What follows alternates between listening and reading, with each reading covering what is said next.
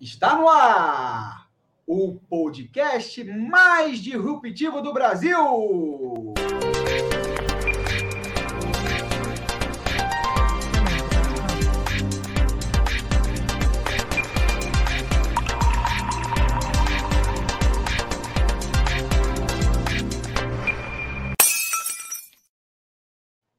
Disrupções com Zé Leonardo e Tony Dias, esses dois aqui né, que estão mostrando essa carona feia na tela de vocês. E aí, Tony Dias, meu amigo, como é que você está?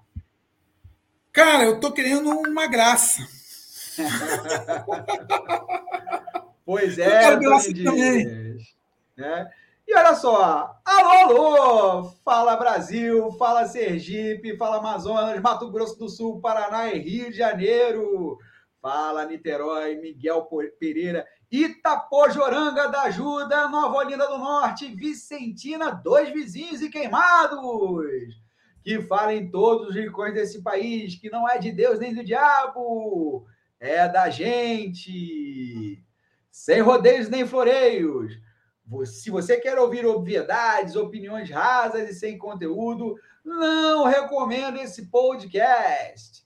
Agora, se você quer mais que informação, se você quer opinião embasada em dados, análise crítica de fato e comprometimento com a sua inteligência, veio ao lugar certo e pode ouvir a gente sem medo. Disrupções é mais que um podcast, é uma necessidade dos dias atuais. Dias conturbados, turbulentos e nebulosos. Nebulosos e enigmáticos. E é por isso que estamos aqui para entender essa distopia que se transformou o Brasil e, quem sabe, ajudar a transformá-lo. Tony, Tony, Tony, Tony Dias, meu amigo, meu parceiro aí desses 33 episódios do Disrupções. Cidade né? de Cristo. Isso aí. Semana agitada, Tony Dias, aliás, né, no meio de um feriado, fomos surpreendidos aí é, por uma, uma certa bomba, né? E, e o está repercutindo até hoje, né, Tony Dias? Mas uhum. né, dá seu alô aí para a galera para a gente começar né, a, o nosso programa de hoje, Tony. Cara, vou falar a verdade, nós estamos a galera não está entendendo o que aconteceu quinta-feira. A galera não está entendendo. E tem um detalhe muito interessante, Léo. Na... Ele deu esse golpe no dia 21. Ontem, dia 22, faz dois anos daquela reunião ministerial. É. E aí é. o que acontece? Para todo mundo achava que o tal Messias ia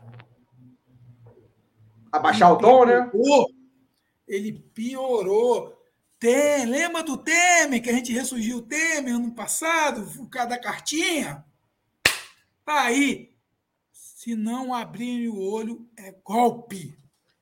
Vamos lá, Tony Dias. Então vamos começar o nosso programa de hoje, Tony Dias, com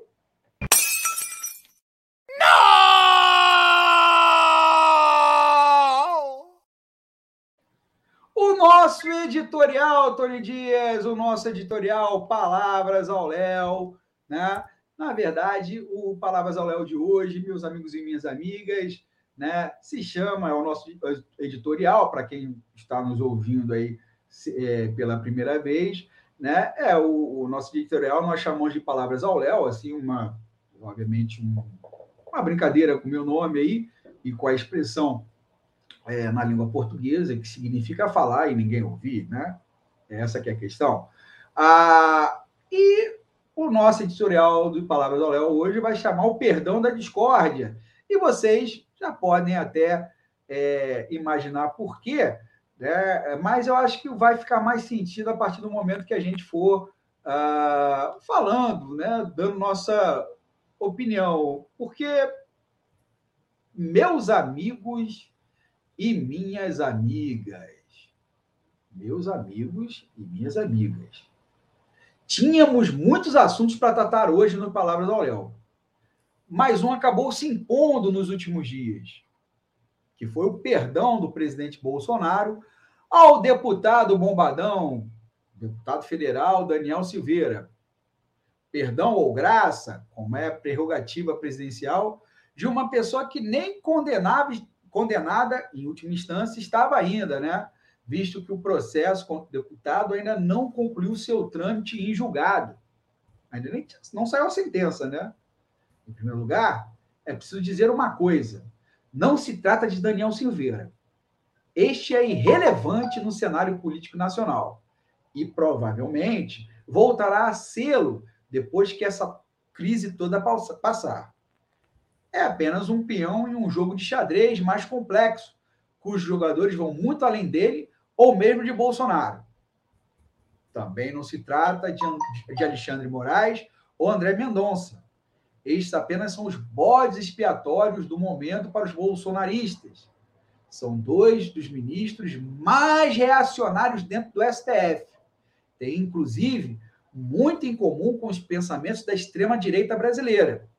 Principalmente o André Mendonça, que teve sua candidatura ao Supremo bancada pelos evangélicos. Do que se trata, então, né, Tony Dias?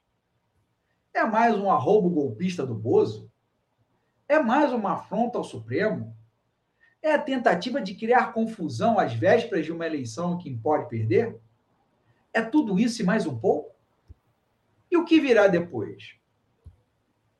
O fato é: um, o deputado Bombadão defendeu o AI-5, ou seja, o ato institucional mais duro da ditadura militar.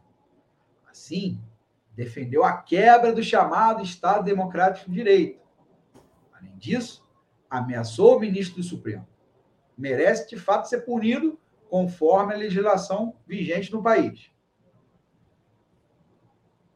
Dois, o STF o julgou culpado e o condenou por 10 votos a 1 é, a uma pena de 8 a 9, de 8 a 9 anos de prisão. Além disso, na sentença a perda de seu mandato. Muitos juristas consideram a pena muito dura e o Congresso alega ser prerrogativa dele caçar mandatos de parlamentares, que é uma discussão sem dúvida. Três, o perdão ou a graça é uma prerrogativa presidencial. Mas há discussão sobre o desvio de finalidade, a pessoalidade e o interesse político do Bolsonaro sobre essa questão. A questão sobre um possível crime de responsabilidade, que, em se comprovando essa tese, né, de que houve desvio de finalidade no perdão concedido aí ao Daniel Silveira. Quatro, até agora, as demais instituições brasileiras validaram a graça do Bolsonaro, como mostra a posição do Rodrigo Pacheco, aí mesmo no, no, dia 21, né? Cinco, o silêncio do Lula é ensurdecedor, mais do que o silêncio dos demais candidatos a presidente da República. Seis, a crise institucional é séria e grave.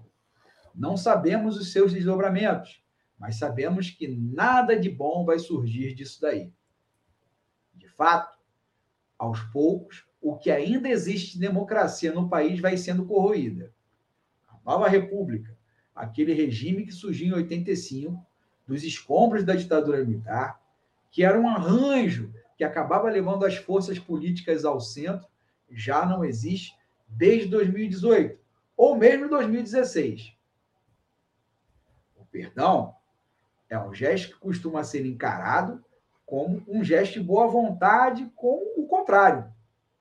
Você perdoa quem outrora te ofendeu. Não foi o caso desta vez. Ao perdoar o deputado Bombadão, Bolsonaro perdoa a si mesmo, perdoa os seus crimes e automaticamente condena seus adversários. Hoje, Supremo. Amanhã, quem será? Perdão é um gesto de conciliação. Esse não foi. Esse foi o perdão da discórdia. Depois disso, Tony Dias, devolva esse abacaxi às vossas mãos para que você possa descascar, deglutir e digerir. E como diria aquele velho comercial de cereais, vai, Tony! Fala, Léo. Bom dia, boa tarde, boa noite aí a todo esse universo louco aí. Cara, o perdão da discórdia é uma coisa muito, muito interessante para a gente observar. Eu assisti vários juristas e o que mais me chamou a atenção foi o jurista que fez aquela peça que condenou a Dilma Rousseff ao impeachment, o Miguel Reale Júnior. E ele falou uma coisa muito interessante, que nós já estamos vivendo uma ditadura, uma ditadura militar. Porque esse contragolpe que Jair Messias Bolsonaro deu e efetuou não foi uma coisa aleatória, ela foi pensada e nutrida. Ela estava na carta da manga. Estava na carta da manga. Tanto que o pessoal da CNN, Daniela Lima e aquela outra analista política, a Renata Agostini, falaram que. Lembra daquele cara do TCU que o Bolsonaro nomeou, que é o cara mais. quando estava aquela onda de, do, do André Mendonça? Então, esse cara do TCU ele foi analisar a peça. Ele foi analisar o que estava escrito para tentar diminuir o processo bélico. O que aconteceu desse perdão do, da discórdia é que Bolsonaro e o grupo dele, a gente tem que lembrar muito bem que Bolsonaro não joga sozinho. Bolsonaro tem uma caterva ali que pensa, que cria estratégia, que analisa, que analisa todos os pontos. O que o Bolsonaro quis dizer ali foi o seguinte: bicho, não vamos aceitar nada. Ele praticamente criou uma ruptura com o STF. Porque se isso for validado, todas as determinações do STF que contrariarem ele, ele vai passar o rodo. Isso é o que? Autoritarismo. Autoritarismo. Dizer que o Daniel Silveira é um ser que foi perseguido é mentira. Daniel da Silveira cometeu crimes. Imagina, Léo, se eu chego para você, para qualquer pessoa, e falo o que o Daniel de Silveira falou. Marcel Van Hatten, que é um deputado federal do Partido Novo, ele faz críticas duríssimas ao STF. Ele faz críticas duríssimas. Mas Marcel Van Hatten nunca falou as aberrações que Daniel Silveira falou. Você ser crítico, você falar, você criticar, mas você apontar aonde está o erro é uma coisa. E tem um precedente muito perigoso. Por quê? Bolsonaro ele falou para os seus convertidos. Bolsonaro tem 30% do eleitorado. Vamos dizer que Bolsonaro não ganha as eleições. 30% de 513 deputados são 160 deputados. O PT, todo, todo o campo progressista, só tem 133. Se você tem 30% do Senado, são 30 deputados, são 30 senadores. 30 senadores, você abre processo de impeachment a qualquer momento. Olha o precedente que você que a, que a galera não está percebendo. Essa campanha é muito mais para fazer bancada. É para fazer bancada.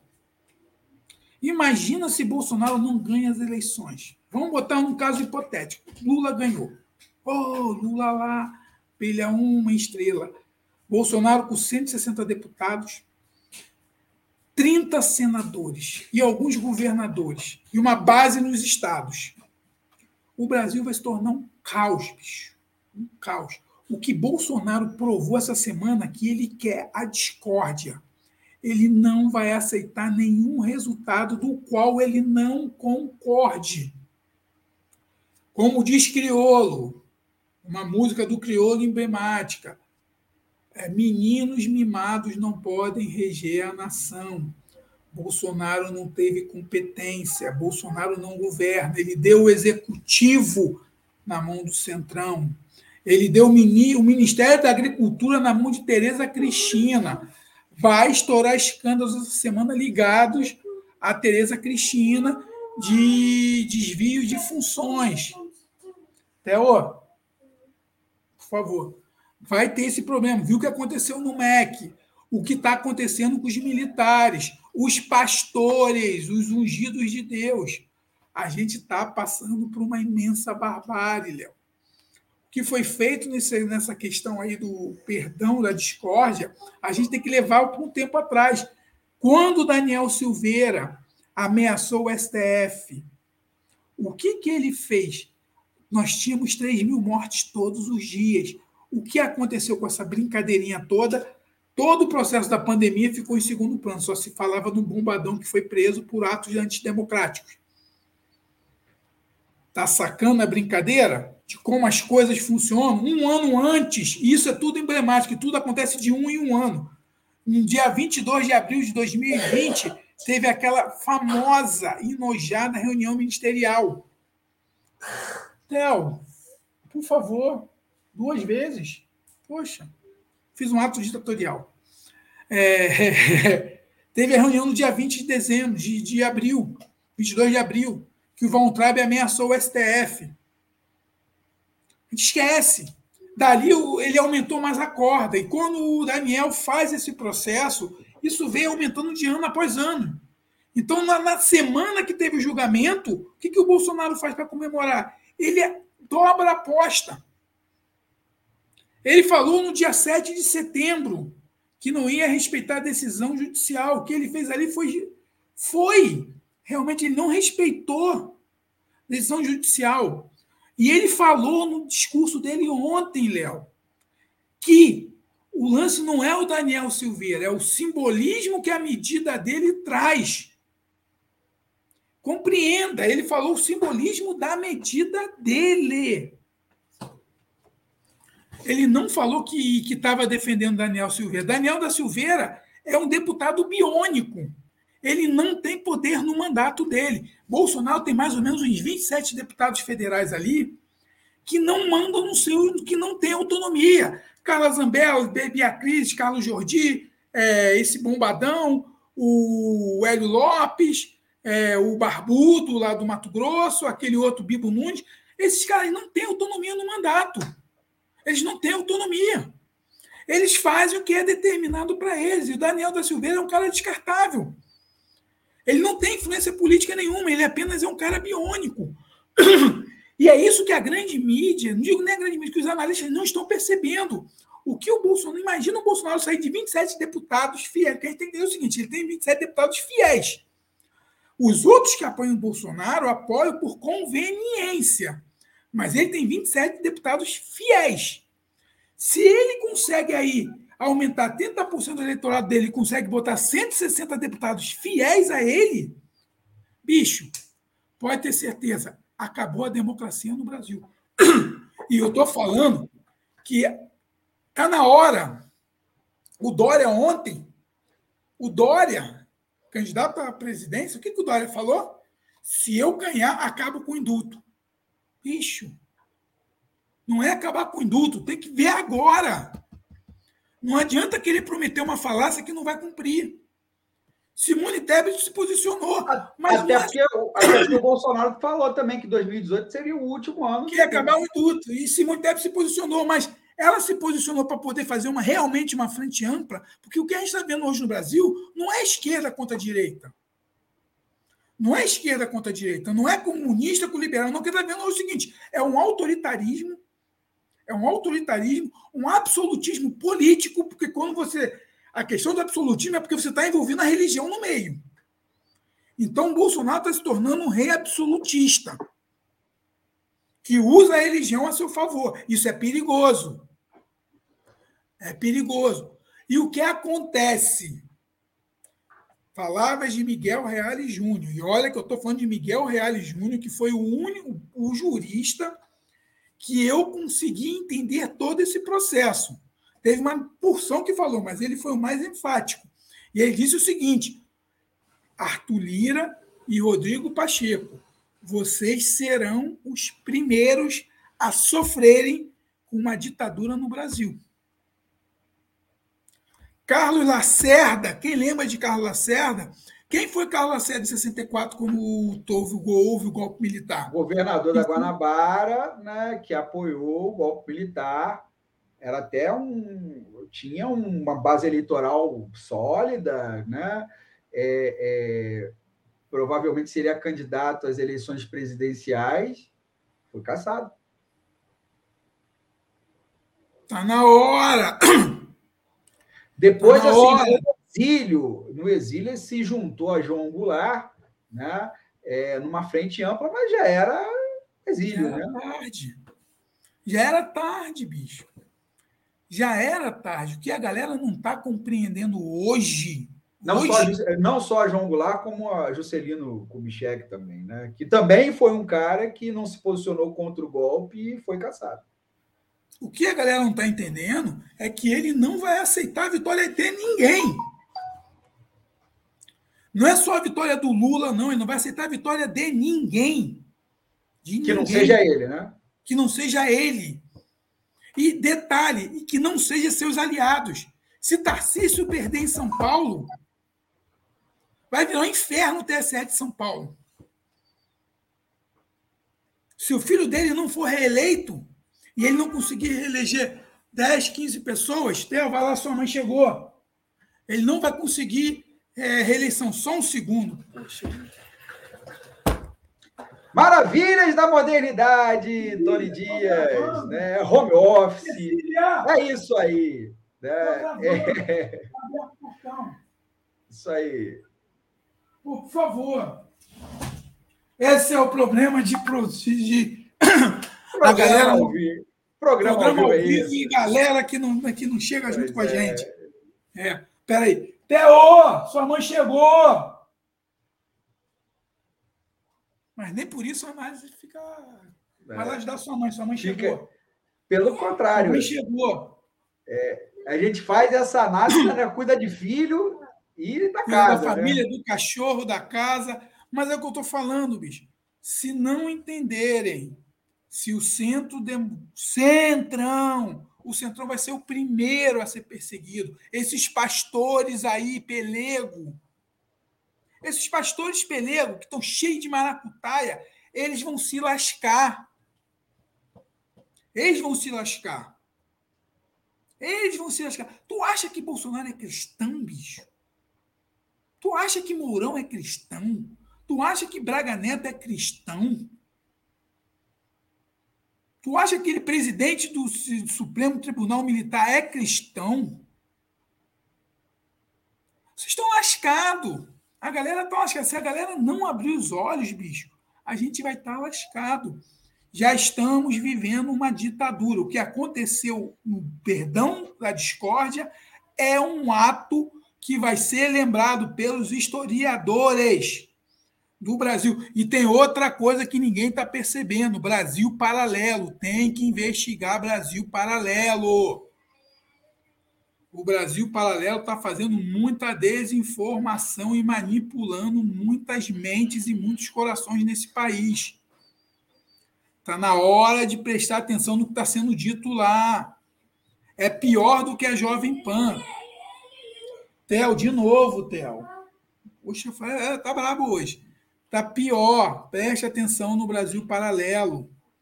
Não estão percebendo. Gazeta Popular, Gazeta do Povo. Então a gente está com vários veículos de desinformações muito fortes. Está entendendo? Então, o que aconteceu na quinta-feira, em um dia emblemático, no dia de Tiradentes, o Roma, o ex-ministro da Cidadania, falou que Daniel Silveira era o novo Tiradentes. Porque ele foi escartejado, é isso? Léo, o que está acontecendo hoje é o seguinte: eles estão vendendo, e tem um detalhe: é. a militância da esquerda não está entendendo nada. Nós estamos em 2022. Não estamos em 2002, quando a pastoral da terra, a pastoral do jovem lá do do. Esqueci o nome daquele santo lá dos pobres. São Francisco? É, não, os vicentinos. Ah, tá. As ideias de Leonardo Boff, teologia de libertação, não funciona mais. O povo não quer partilha, o povo quer acúmulo, o povo quer riqueza, o povo caiu na onda da teologia da prosperidade. Então, militância da esquerda, mude o foco. Nós não estamos em 2022. A, infla, a, a mídias sociais são importantes e talvez mais importantes do que muito segmento nas ruas. Não adianta ir para Marquês de Sapucaí e gritar: ah, vai para aquele lugar. Ou Lula lá, fora boa. Não adianta, bicho. Não adianta, porque isso só fica na bolha é necessário furar as bolhas, porque o que aconteceu vai acontecer comigo, vai acontecer com qualquer um, bicho. Estamos já vivendo um estado de exceção no Brasil.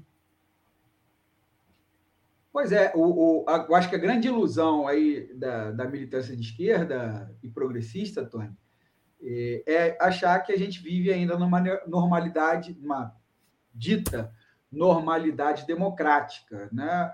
É, isso desde 2016 nós não vivemos. Essa é, o, é, uma análise que a gente deve fazer, né? E justamente não sei se a militância progressista do campo de esquerda está preparado para isso, né?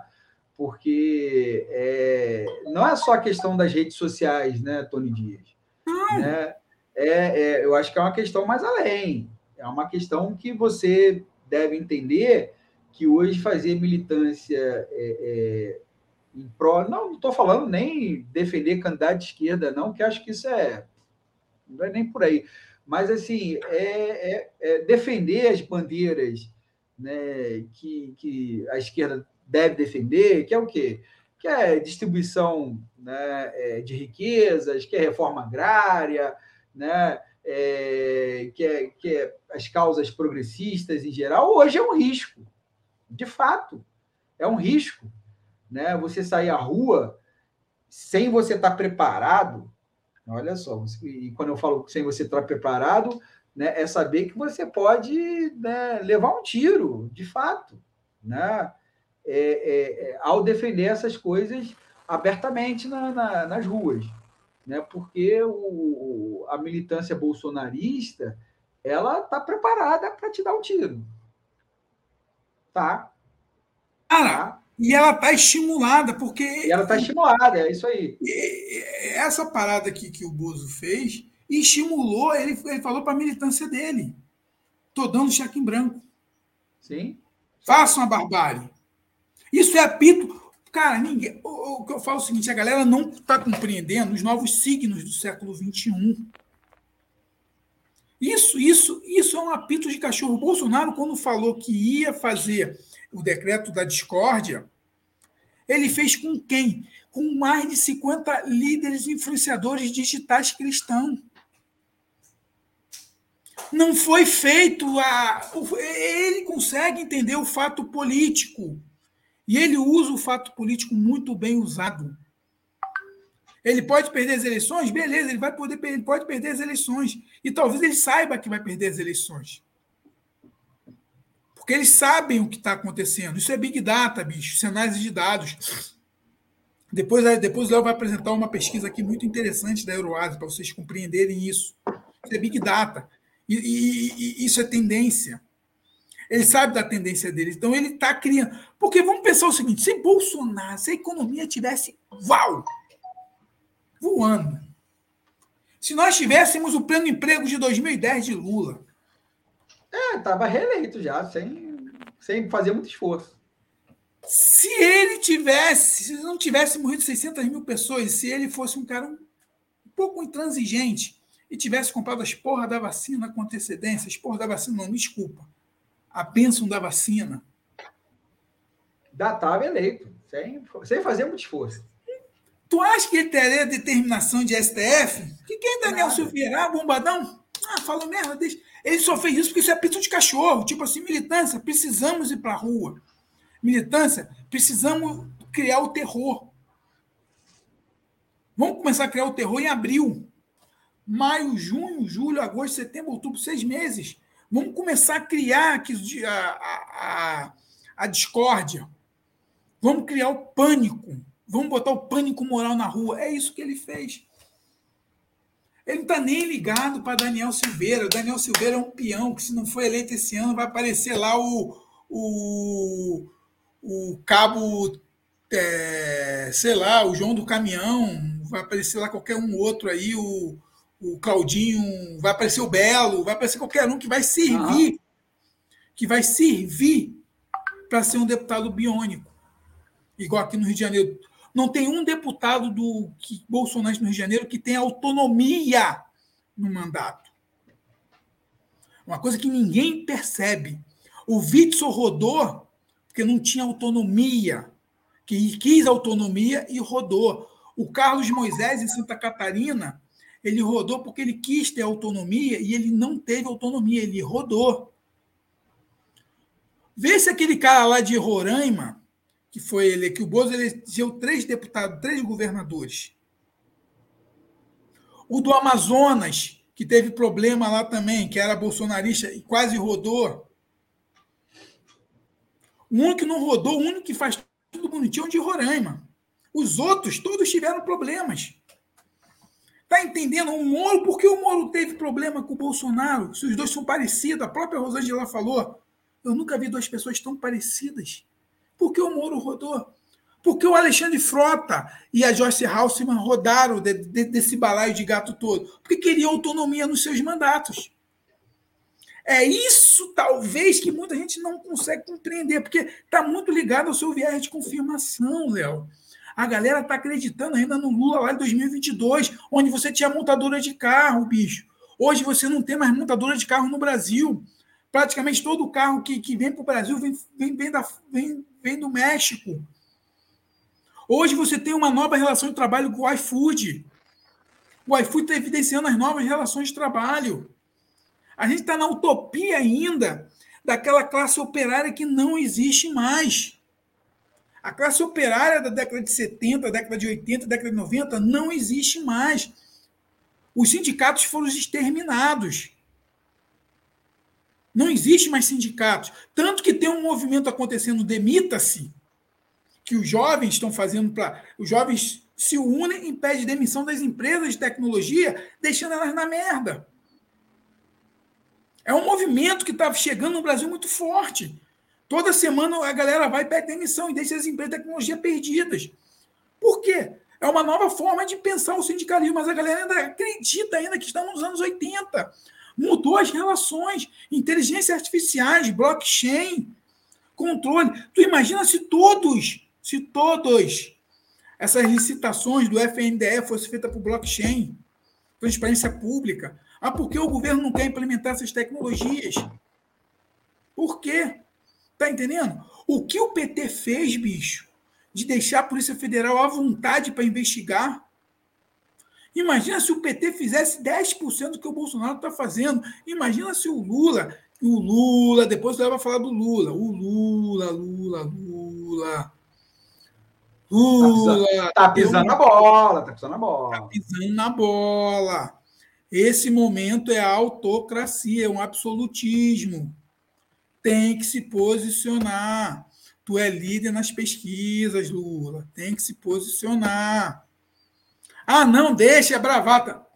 Essa bravata Bolsonaro cometeu em 99, quando disse que deveriam matar Fernando Henrique Cardoso. E ele foi salvo pelo Michel Temer. Ele foi salvo pelo Michel Temer, que era presidente da Câmara. De lá para cá, quantas bravatas Bolsonaro fez? Ele fez tanta bravata que hoje ele é o cara que pode impulsionar uma ditadura sangrenta no Brasil, que já é sangrenta. Já é sangrenta. O que está acontecendo aí com as pessoas, o aumento que teve da violência urbana por causa dos caques, os caçadores que estão usando armas. Bicho, eu posso ter 12 fuzis ou 6 fuzis. Eu posso comprar 5 mil balas. Para que eu, Tony, vou querer 5 mil balas? Todo ano. Está entendendo por onde entra essas nuances? E a esquerda ainda pensando naquela antiga sistema de classe. Evolui, bicho. O mundo evoluiu. Não tem como você. Não tem como, Léo. Você querer lutar com uma galera que entende de mídias sociais. Não adianta. O WhatsApp não vai ser. O problema não é o WhatsApp. O problema é o Discord. Discord. Para quem não entende, vai entender o que significa o Discord. É uma rede social que tá, todos os jovens estão nessa rede social. Vai entender os conteúdos que estão sendo desenvolvidos na Twitch TV. Vai compreender o que está acontecendo no LinkedIn.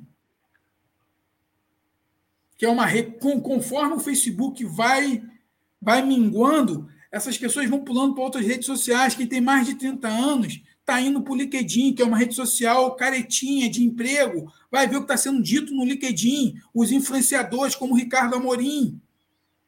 Vai lá ver. Está na hora, por isso que eu falo, a esquerda parou no tempo. O campo progressista parou no tempo. Tem que entender as demandas do século XXI, bicho, aonde que os caras surfam.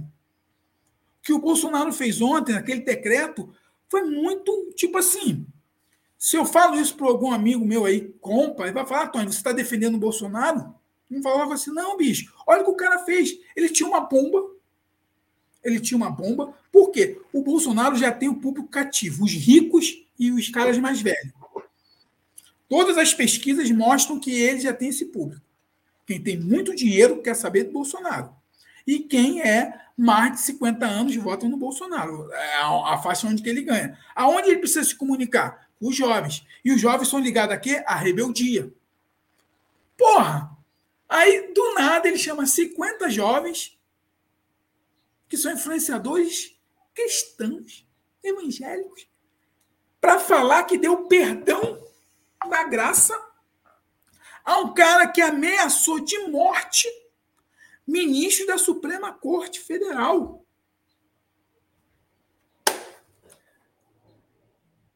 Saiam das bolhas. Progressistas, saiam das bolhas urgentes. O mundo mudou. John Dias, é... agora você citou aí algumas coisas que é importante, assim, vamos deixar esse assunto aí do, do bombadão. Na verdade, não é o bombadão, né? É o, o Brasil na antessala né, de, um, de um golpe, mais um, né, é, é, mais um momento aí em que a pouca democracia que existia no Brasil, porque na verdade nós vivemos num país né, é, onde historicamente tivemos poucos momentos e de pouca democracia, pou, poucos momentos democráticos, de fato, e mesmo esses momentos democráticos é, tinha pouca democracia. Né? De 85 para cá, vivemos um período onde é, é, as liberdades democráticas, os direitos democráticos, a democracia, né, do ponto de vista histórico, houve mais garantias democráticas em outros momentos. Mesmo assim, né, dentro de uma, de um, de uma conjuntura, né, de, de uma, é, é, de uma estrutura social aonde os direitos democráticos não foram levados aí a pleno aí a sua plenitude, porque democracia também significa direitos sociais, né? E o trabalhador brasileiro sempre teve seus direitos né, ao trabalho, né, a, um, a uma renda digna e tudo mais, isso sempre foi relegado a segundo plano. Né? Então, democracia também faz com, se faz com direitos sociais não só com liberdade de expressão e não só com direito a voto, né?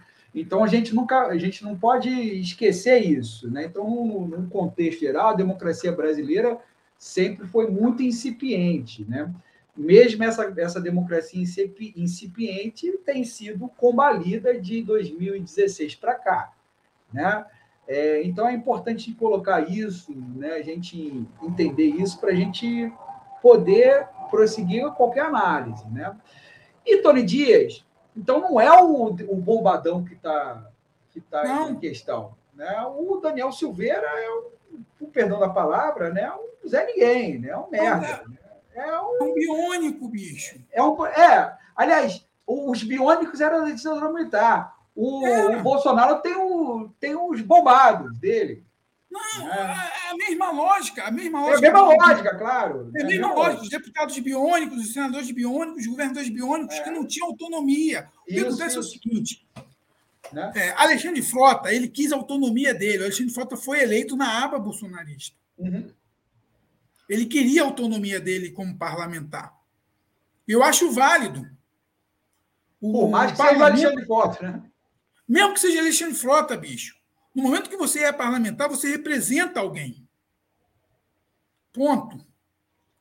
Ele quis a autonomia dele, a autonomia dele. A Joyce Halseman, olha, eu estou dando dois exemplos de pessoas que eu não tenho simpatia. Mas eles queriam a autonomia deles poderem decidir o que eles iriam fazer do mandato. Só que eles não aceitavam a diretriz do bolsonarismo. Então eles romperam.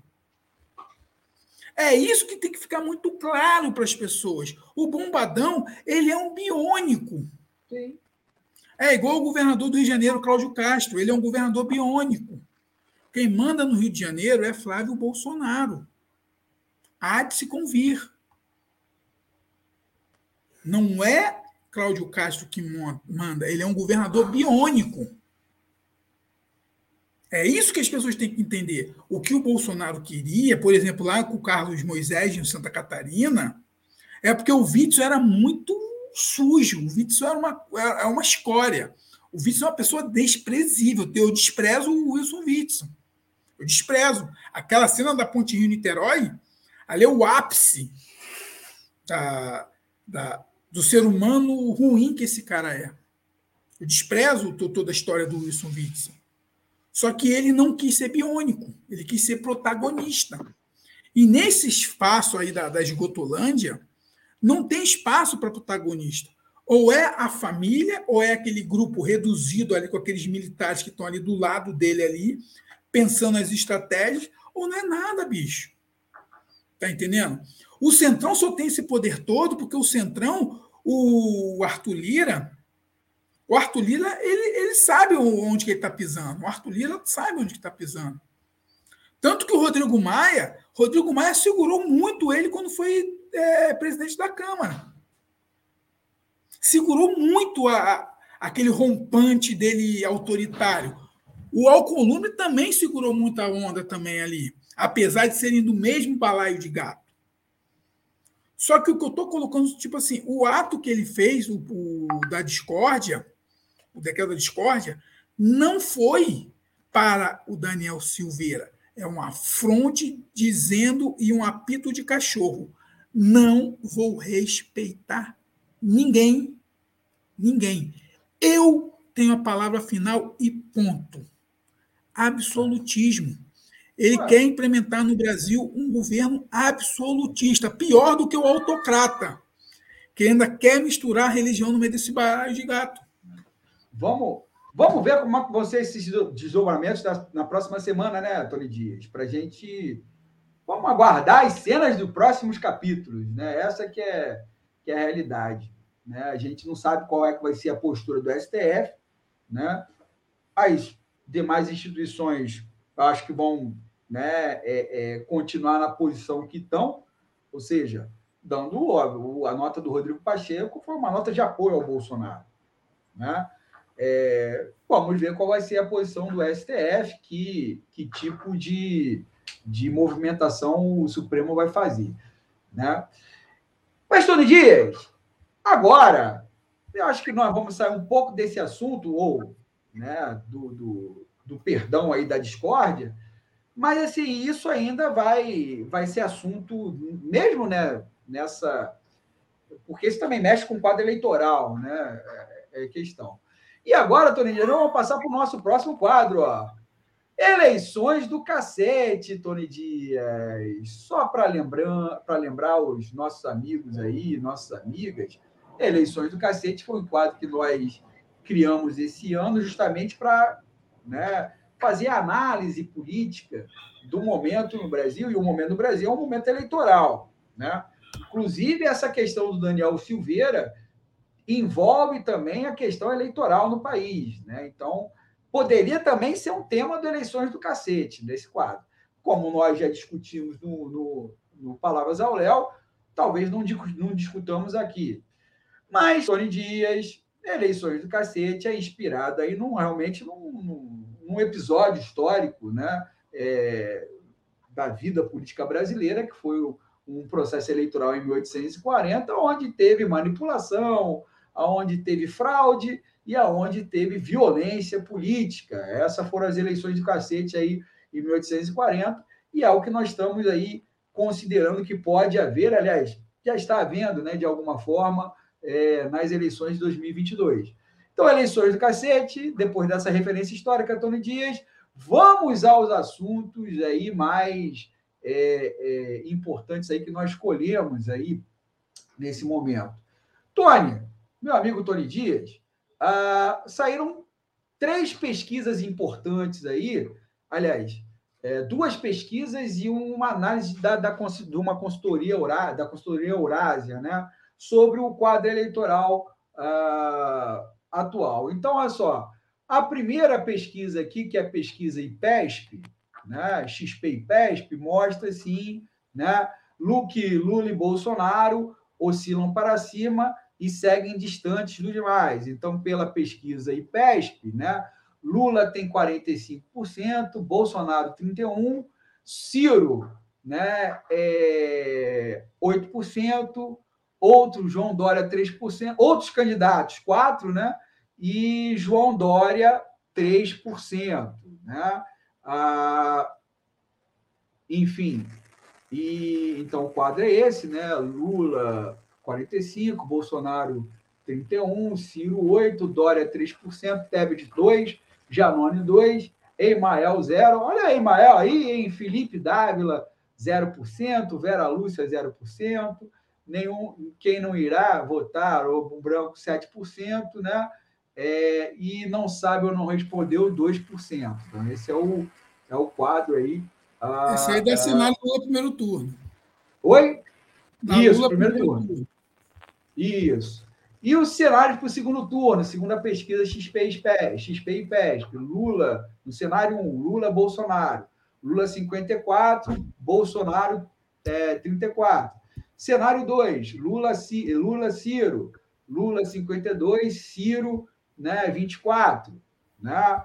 Cenário 3, Lula Dória.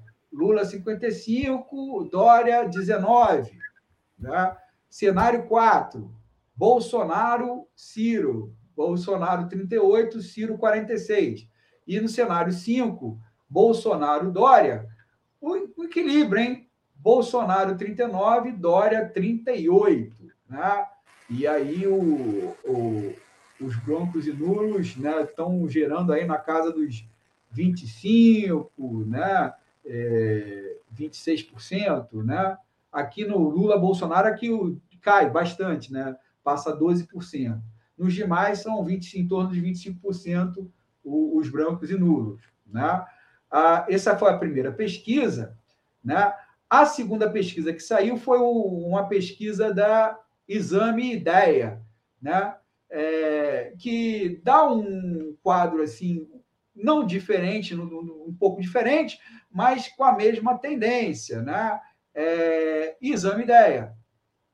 Lula, né? Segundo a, a pesquisa aí da, da Exame Ideia, é, Exame Ideia, Lula tem 42 no primeiro turno e Bolsonaro 33, né? É, assim, o mesmo, o mesmo quadro, né? sem o juiz Sérgio Moro, o atual presidente, o Bolsonaro ganha 4% e petista 2% das intenções de voto.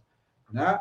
Ou seja, então, pelo que. Pelo, pelo, é um dado interessante, né? Que por essa pesquisa o, o Lula cresce também, né? quando o, o, o Moro não, não aparece na pesquisa. Né? Então, Lula cresceu 2%, ou seja, parte até da, de repente, dos votos do Moro foram para o Lula, segundo o que indica, né, ou, ou que a gente pode é, é, influir dessa, dessa pesquisa aí da Exame, né, da, da Exame Ideia. Né? É, então, assim, tem Lula 42, Bolsonaro 33, Ciro 10, João Dória 3, Tebet 1, Janones 1, Sofia Manzano, é a primeira vez que eu vejo o nome dela, 1%, Emael 1%, Leonardo, Leonardo Pérez 1%, Luiz Felipe Dávila 0,5%, Vera Lúcia 0,3%, Vivar 0,1%, olha o Luciano Vivar aí, 0,2%, Aldo Rabelo, Aldo Rabelo aparecendo na pesquisa, hein, o, o Tony? 0,1%, brancos e nulos 1%, não souberam responder 6%. No segundo turno, né, Lula 48%, né, é, Bolsonaro 39%, nulo e branco 9%, não souberam responder 4%. Né? Então, essa é a pesquisa aí da Exame Ideia.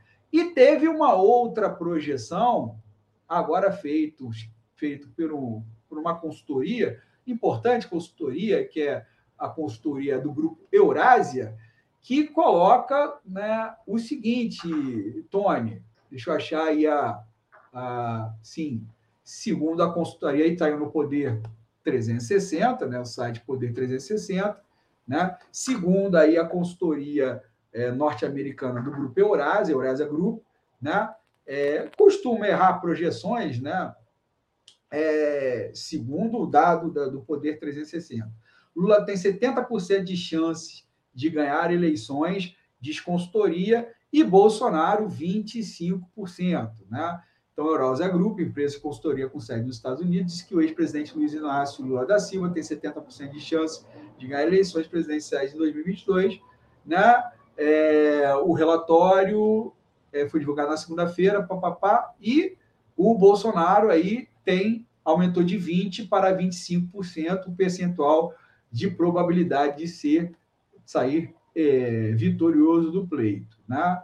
Então, Tony Dias, né?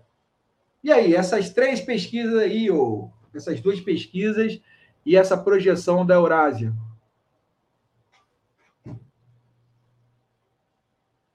Tá mudo. Cara, o que acontece é o seguinte: a Eurásia não costuma errar muito, não. Não, estou falando que o site o site do Poder 360 colocou isso, né? Não, eu sei, a Eurásia, a é uma. Ela tem, ela tem uma, uma metodologia de pesquisa muito interessante. O que acontece é o seguinte, Léo. É, se continuar. O que aconteceu ontem foi o seguinte: são, são, são fenômenos que, que não são levados em consideração. Ontem a taxa do dólar aumentou 4% a maior taxa de crescimento em um dia. E olha que não era para ter aumento, porque é um dia, vamos dizer assim, de ponto facultativo no Brasil. Bolsa caiu 3% numa sexta-feira, onde tem carnaval no Rio e semi-carnaval em São Paulo. O mercado não aceitou muito bem esse arrombo autoritário. O que acontece? Por que eu estou falando isso? Para poder chegar na análise da Euroásia. O investidor internacional, ele é pragmático. Ele é pragmático. Ele investe na China, ele investe na, na, na Costa Rica, nos Estados Unidos, no Brasil, na onde for, ele investe. Só que tem um detalhe. Se ele tem noção de que aquele país, que o Bolsonaro fez, ele evidenciou para o mundo que aqui no Brasil não se cumpre determinação judicial. E aí vem justamente o que a Euroásia aponta.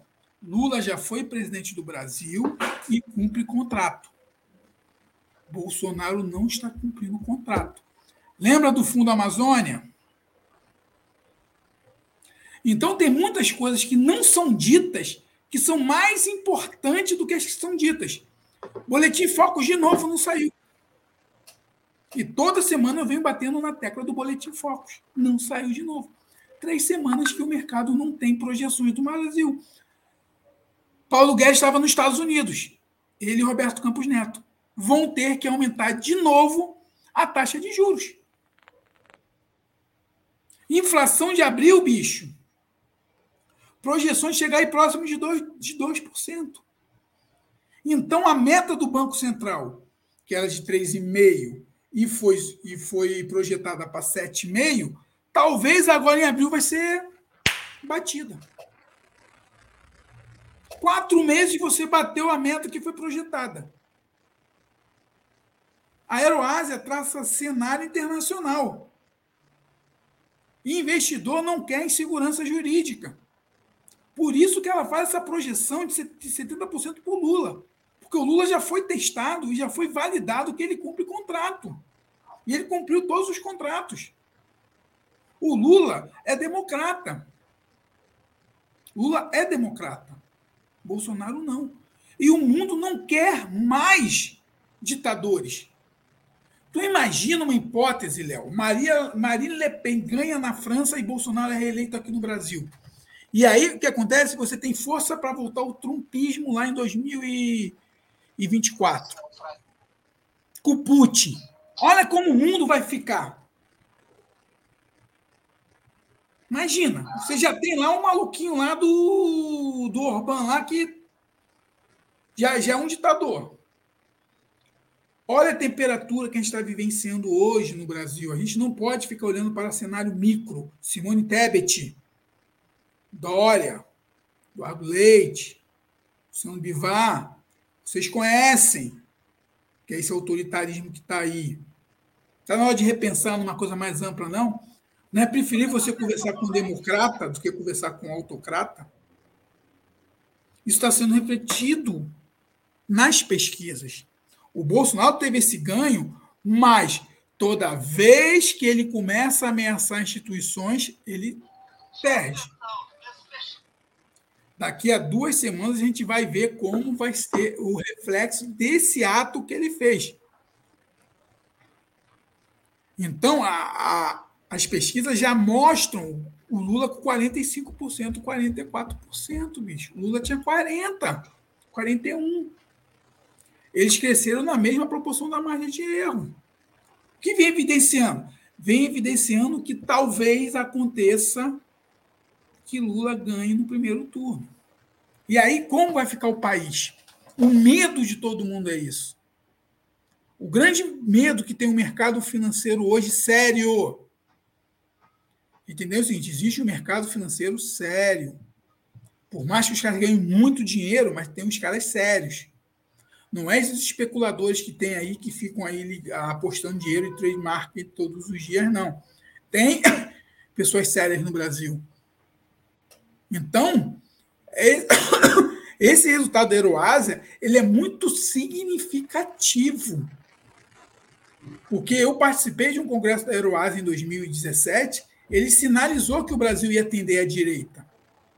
O Brasil errou o nome, né? Ele errou o nome, mas ele estava em 2017. Aí, aí, aí, tem uma coisa, ele estava em 2017, que ele botava Geraldo Alckmin em 2017. Ninguém por esperava. Por isso que o Poder 360, é, é importante colocar, coloca que o Eurásia costuma errar projeções. Né? Costuma errar projeções, mas ela fez uma projeção em 2017 Não. Sim, que o Brasil ia, ia para a direita. Isso ela estava certa. E agora ela já coloca que o Brasil pode voltar para o campo. Porque o que está sendo discutido hoje, Léo, é campo democrático e absolutismo. A eleição de 2022, em outubro, é para decidir se a gente vai entrar num, num regime absolutista. Entenda, Bolsonaro é absolutista. Eu acho que eu sou o primeiro analista político do Brasil que fala isso. Ele não é autocrático, ele é absolutista. Ele é mito, ele é Messias, é Deus acima de todos. Esse Deus não é o Deus lá da, do crucifixo da Bíblia, seja lá do, do cacete A4. É ele, ele se compara a Deus. Preste muita atenção. Então, essa tendência da Heroásia mostra sim que a chance de Lula é muito grande. Em seis meses, fazendo essas maluquices que ele está fazendo aí, bicho, ele não vai chegar, não. E, Tony Dias, vamos prosseguir aí rapidamente. Teve uma outra pesquisa também que eu acho importante a gente comentar, uma pesquisa realizada pela CNI, que mostra aí, tem uma pesquisa muito legal, tive acesso né, aos dados dela, né, aqui está o dado geral, que é 95% dos brasileiros se sentiram a alta generalizada dos preços nos últimos seis meses, né? Mas eles fazem um dado bem completo, né? Então, eles, né? É, é, é, é o efeito da inflação.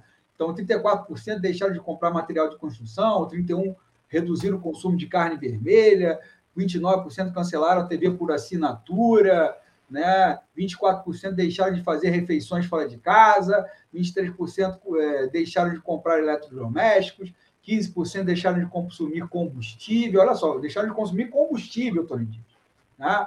15% deixaram de comprar roupas e sapatos, 14% a, a, afirmam não usar mais transporte não usar mais transporte público, hein, Tony Dias? 12% uhum. cortaram, é, é, cortaram a conta do celular, né? Então eles têm uma, eles têm dados assim muito legais para quem né, gosta de pesquisa. A gente gosta de pesquisa, né, Tony Dias? Porque assim, são dados, né?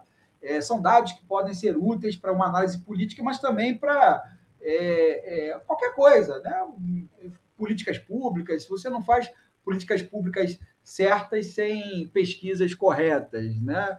Então, essa pesquisa da SNI me chamou muito a atenção também, né? Só acho até o problema é que, obviamente, houve né, é, é, assuntos que ganharam mais destaque, mas eu acho que essa, é, essa pesquisa mostra é, em números a dimensão do que da perda que, dos, que os brasileiros tiveram né, ao longo desses últimos quatro anos. Né?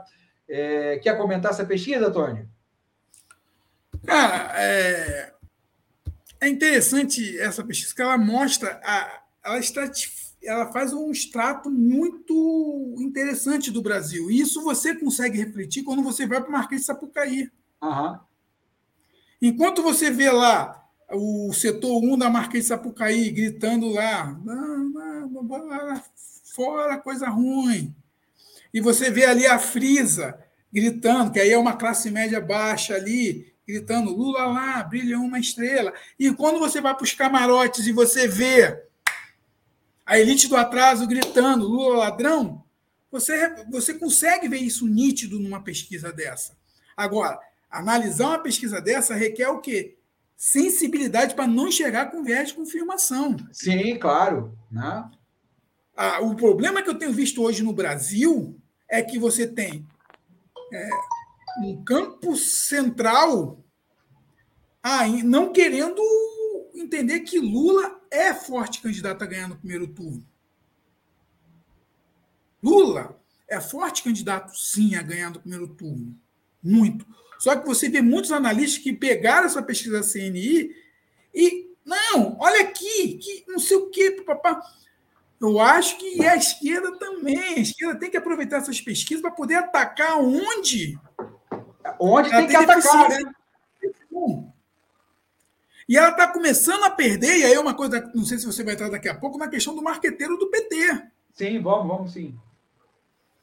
Tá entendendo? Que não está entendendo as novas tecnologias, bicho. O que vai diferenciar essas eleições vai ser igual em 2018. Não é o WhatsApp o problema das eleições em 2018. Eu já falei. Discord, Twitch TV, LinkedIn. Essas são as grandes preocupações. Essas são as três preocupações que a galera tem que começar a enxergar o que está rolando nesses três canais. Por quê? O LinkedIn pega a galera de 30 a 40 anos que está procurando emprego. São quase 13 milhões de pessoas ali diariamente trocando informações e procurando emprego. É a galera que está perdida, é a galera que está o dia inteiro procurando emprego. E aí o que acontece? Só recebe coisa do Bozo. E essa galera é essa galera que não vota. É a galera que está desiludida. Pensem. Twitch TV é onde estão todos os jovens. Os jovens estão na Twitch TV jogando videogame online. Ah, Tony, mas isso é classe média? Não, não é classe média, não. Não é classe média, não muito pobre jogando ali, que consegue montar o seu computadorzinho ali e consegue acessar a Twitch TV para poder ficar jogando online, ou se não joga online, fica ouvindo. Ouvindo algumas personalidades que tem ali dentro fazendo influência subliminar no meio dos jogos. Acordem. Acordem. Peguem a pesquisa, analisem a pesquisa e vejam os indicadores. Por quê? Da mesma forma, porque, olha a lógica, o Lula tem mais poder de voto nos jovens, correto? Correto. Correto. A maioria desses jovens estão onde? Na Twitch TV, que é o YouTube dessa nova geração. E no Discord, que é o WhatsApp dessa geração. Olha o que eu estou falando. Aonde está sendo intensificada a campanha do ser desprezível? Nesses ambientes. Ô, Tony, é, outra coisa assim que ganhou repercussão, antes de toda, do perdão aí, é, da graça e ao. É, o que estava se comentando muito até então era justamente a divulgação dos áudios né, é, sobre as sessões do Supremo Tribunal Militar durante a, a ditadura militar, aonde se discutia as torturas no Brasil naquele período, e os ministros do STM naquele, naquele momento, assim, até de certa forma é, constrangidos ou com, com fato, né?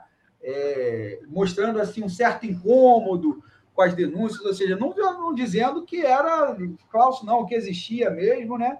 E mostrando os, os áudios foram revelados aí no início da semana passada pela, pelo, foram entregues pelo historiador Carlos Fico, né, que aliás é uma referência hoje no estudo né, sobre o período aí do gerenciamento civil-militar na historiografia brasileira. A jornalista Miller, então, depois daquele embrólio lá é, com o Eduardo Bolsonaro, é, ela teve acesso aos áudios e divulgou, olha, para mostrar, olha, o próprio STM sabia, né, é, dessa questão das torturas, né, e, e se mostrava incomodado. Depois daquilo, gente, teve duas teve duas, dois momentos, né? Ou, ou seja, você teve uma frase aí do, do Mourão que deu que riu, né? Assim, que meio que fez um escárnio né, com as vítimas da, da, da ditadura militar naquele momento, né? E falou: ah, tá todo mundo morto, vai punir quem e tudo mais, né? Colocando assim de uma forma bem ruim.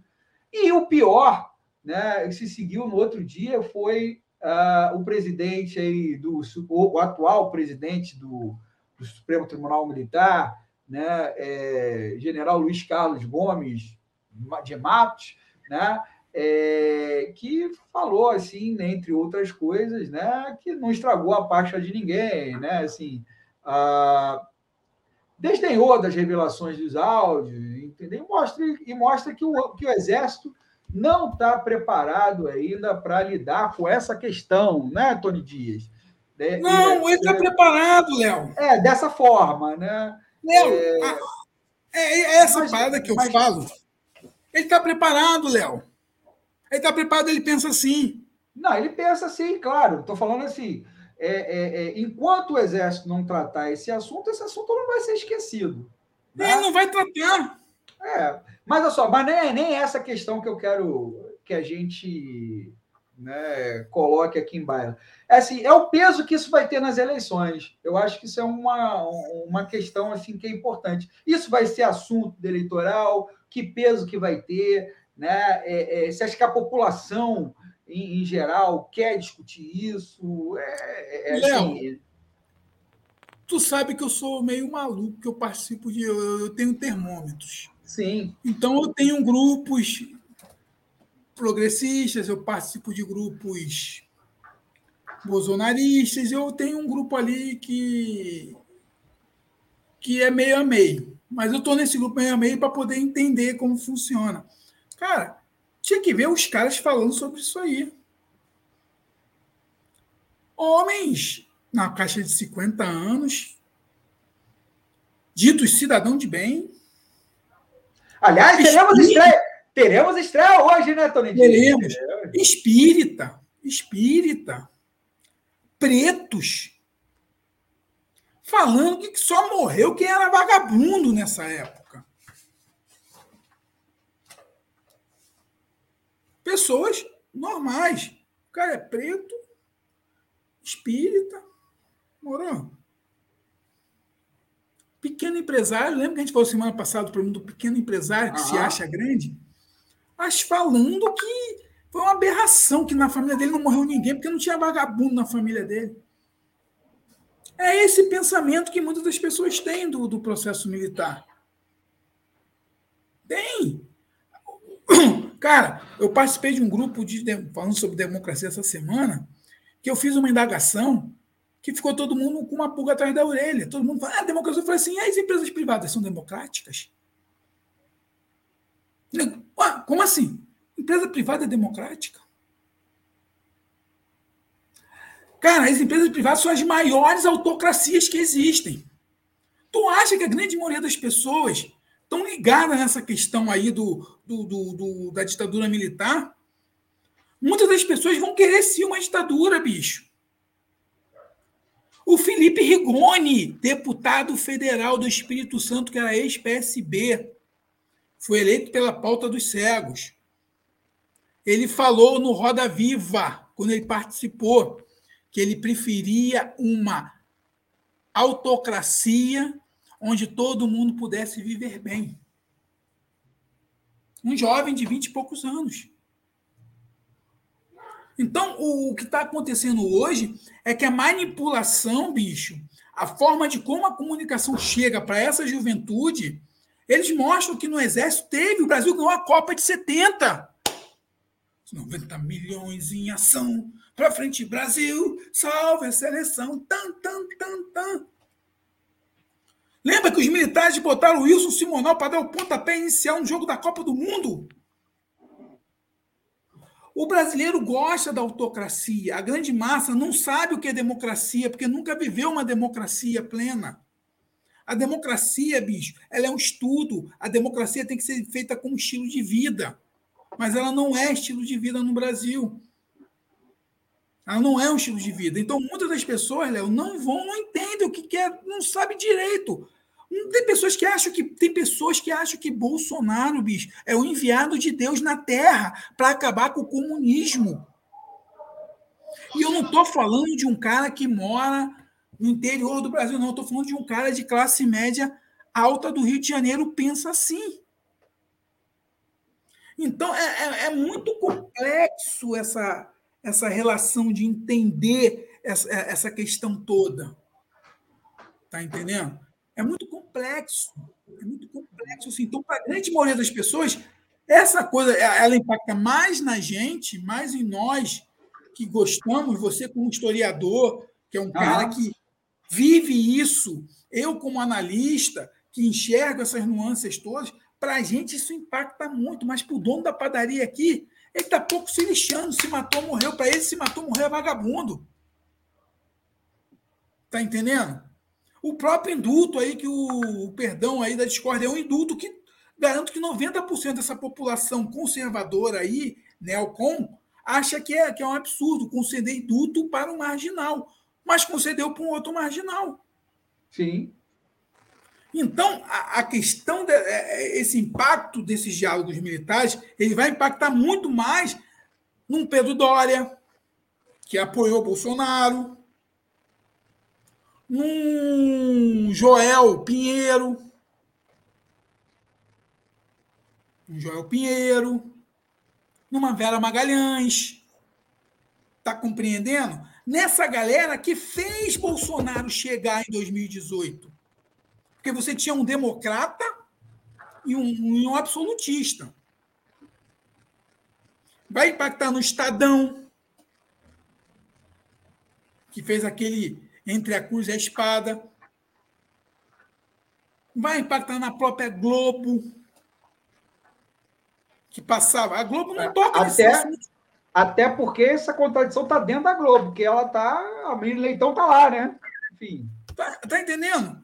Então, isso é muito mais, bicho. Essa questão é muito mais para a gente do que para a grande massa popular. A grande massa está aí ontem, Sambódromo. Tu, tu, tu vê agora os, e o Lula não falou do indulto. O Lula até agora não falou para o público dele sobre o indulto. Calma, Tony Dias. Calma, chegaremos lá. Eu estou puto com o Lula.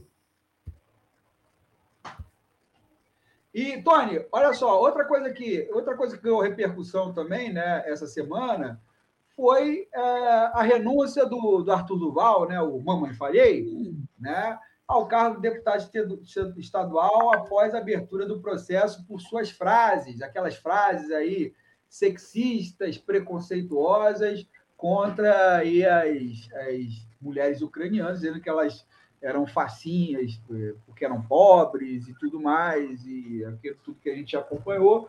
O Arthur Duval é, é, renunciou achando que isso vai acabar com, com o processo contra ele. Né? É, isso uma repercussão também, alguma repercussão, mas confesso, Tony Dias, né, que para mim Arthur Duval já era. Ah, Arthur Duval tem que. Cara, eu quero saber do Boletim Focos. É, o que me, que me é. importa, Arthur Duval, Arthur Duval, é igual esse maluco aqui do Rio de Janeiro, Gabriel Monteiro. essa política que surgiu, essa política nefasta, essa política hipócrita. Essa política hipócrita. Eles representam isso aí, bicho. Eu quero saber da taxa de juros que vai aumentar semana que vem na próxima reunião do Copom. Eu quero saber que já teve sete aumentos consecutivos do, do, do diesel, não, do álcool etílico para os combustíveis. Ah, o dízimo também deve ter aumentado. De... O quê?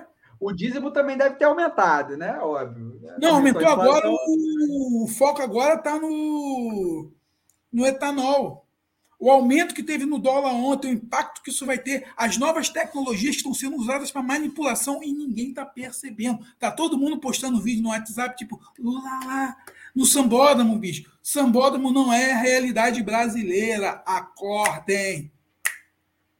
Esqueçam viés de confirmação. Já falei isso várias vezes, vou repetir de novo.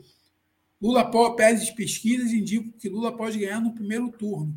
Porém, entretanto, todavia, mais se a militância não acordar e parar de viés de confirmação, o Bozo leva essa. Outra coisa, Tony, é, é, também com um certo destaque aqui na, na, na imprensa, na mídia, né? É, cadê? Não, não,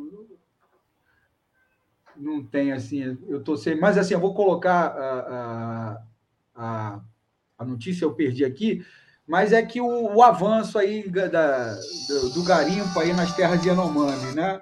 É, então, assim, ganhou uma certa, uma, um certo destaque aí na imprensa, né? Essa questão. Ah, isso, obviamente, tem sido um, um problema aí que tem, tem afetado não só né, afetado dois pontos, né? Que, em primeiro lugar, é o direito aí do, do, ao, ao, do, dos Yanomamis às terras que são constitucionalmente pertencem a eles, né? E, em segundo lugar, que isso tem significado uma ordem de matamento uh, na, na Amazônia. Isso não quer, isso não quer dizer que, uh, assim, tinha uma notícia aqui, né? Armas e cachaças, como jovens Yanomamis, são recrutados para trabalho no garimpo ilegal. Né? Então, esse é um, é um destaque que o, que o G1 deu, né? É, falando sobre, sobre essa questão do avanço do garimpo ilegal nos últimos anos, né, frisando aí o governo Bolsonaro, mas não só é, no governo Bolsonaro. Né? É, quer comentar alguma coisa sobre isso, Tony? Cara, isso aí é o que a gente está vivendo no, no, país hoje. Isso é o que a gente está vivendo no país, é essa loucura toda. O cara é a favor do garimpo, sempre foi a favor do garimpo, e ele vai privilegiar esses garimpeiros.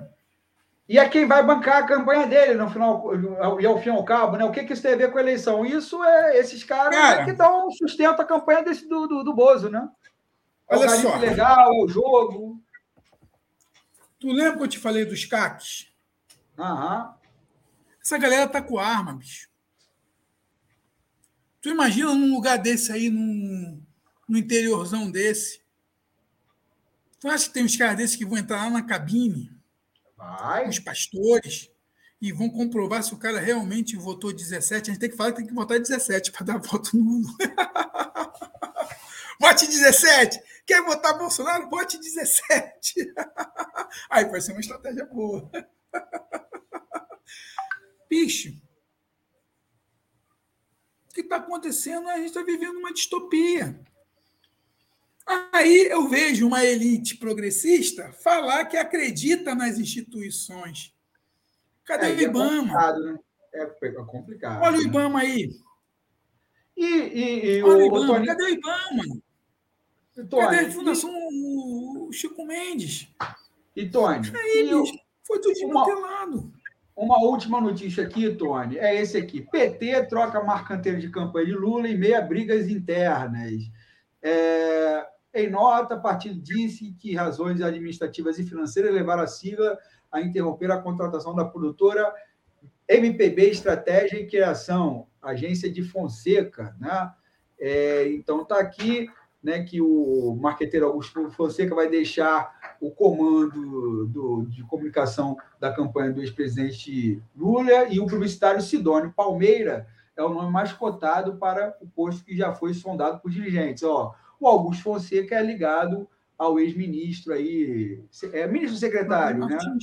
Franklin Martins, né? É, era muito influente nessa área de, de comunicação é, durante aí os governos Lula.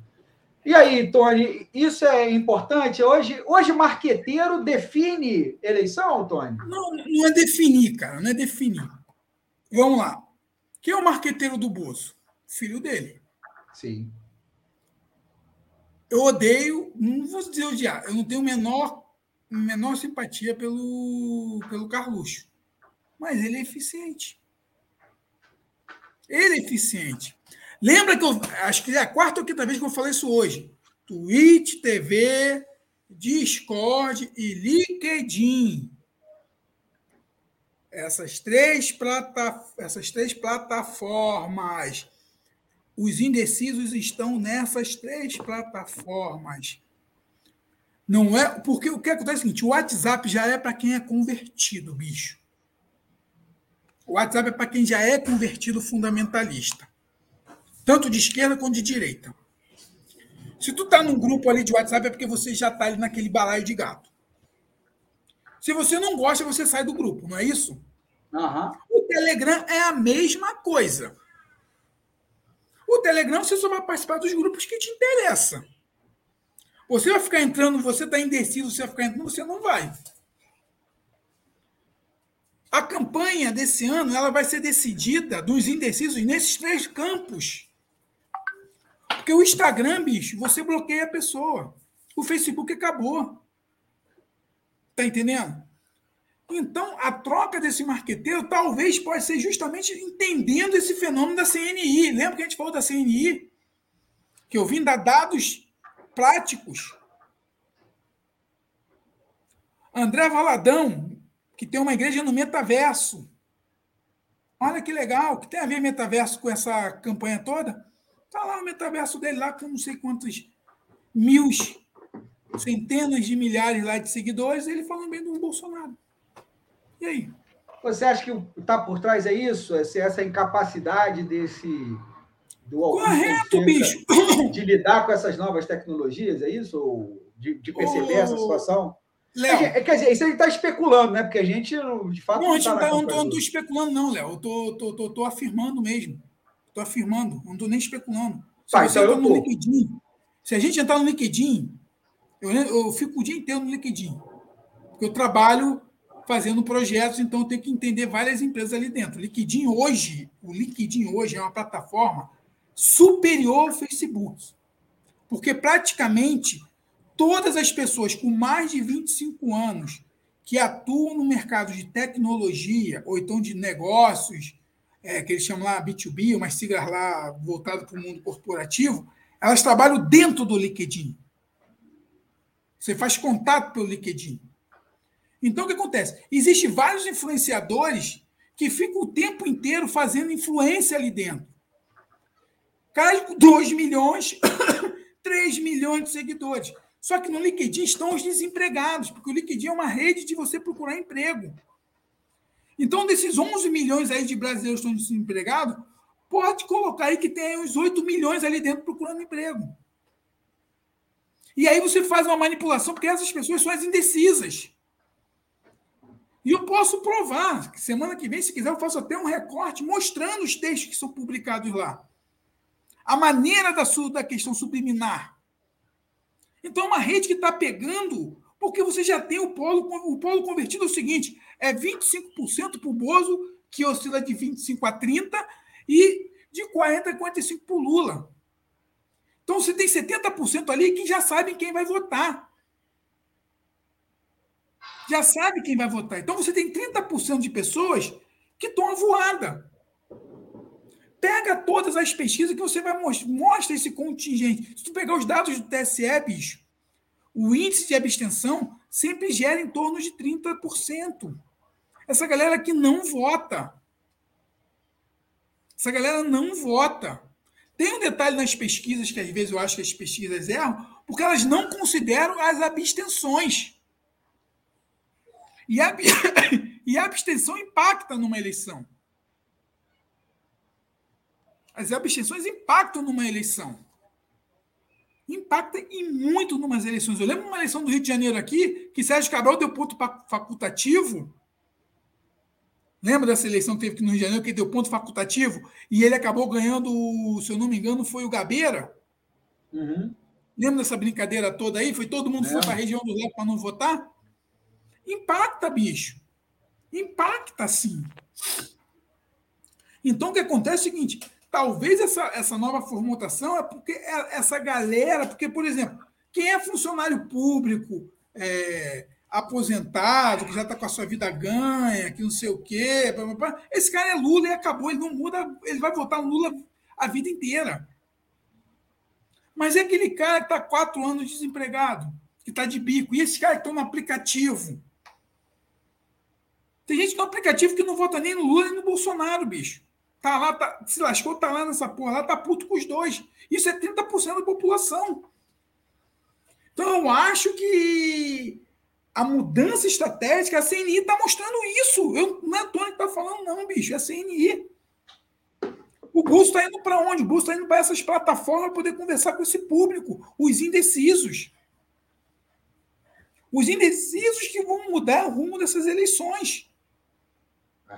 Vamos lá, Tony. Tu entendeu a análise? O PT prefere um cara que entenda um pouco mais. Né? E vou dizer mais: o melhor marqueteiro hoje para o PT seria ou Anitta ou Antônio Tebet. Sério mesmo. É. Ah, é, faz sentido. Dessas redes aí tem. Bom, vamos lá, Tony. Então, eleições do cacete. A gente terminou aqui agora, fizemos uma análise, né? É, dessas notícias são apanhadas as principais notícias aí, ou, na nossa ótica, né? Talvez na ótica de outros não, mas na nossa ótica foram essas, fora a questão do perdão, né? Que nós já tratamos no editorial, no Palavras ao Léo, essas outras, essas outras né, notícias nos chamaram a atenção, né? Ao longo da semana, para que a gente pudesse comentar aqui. Todas elas têm um dado da realidade que nós achamos importante aí comentar e fazer análise, né, é, é, crítica da, dessa, dessa situação, né? Então, todo dia saímos das eleições do cacete e vamos para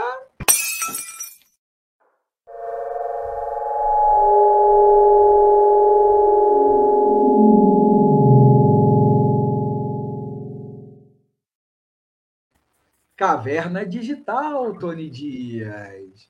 Caverna Digital, meus amigos e minhas amigas, que é aquele quadro inspirado no mito ou alegoria da caverna de, de Platão, né, que fala sobre, entre muitas coisas, ou algumas interpretações possíveis, uma né, que nós escolhemos aqui é que fala sobre as representações ou as diferentes visões sobre o real. E nas cavernas digitais, as narrativas, às vezes, ganham status de realidade. Né? Duas narrativas, o, o, o, o Tony, nos chamaram a atenção nesse, nessa semana. Aliás, a primeira é uma falta de narrativa. E a segunda é uma inversão de narrativa. Mas vamos primeiro. A primeira coisa que nos chamou a atenção, né, eu acho que a gente já, já comentou em, bem superficialmente aí, é, é, nesse, nesse período, né, é que justamente do silêncio do ex-presidente Lula né, sobre a questão do perdão ao Daniel Silveira. Ontem, até ontem, né, o, o Lula não tinha se manifestado na sua rede, no Lula oficial, né, é, a respeito da, do perdão, da graça.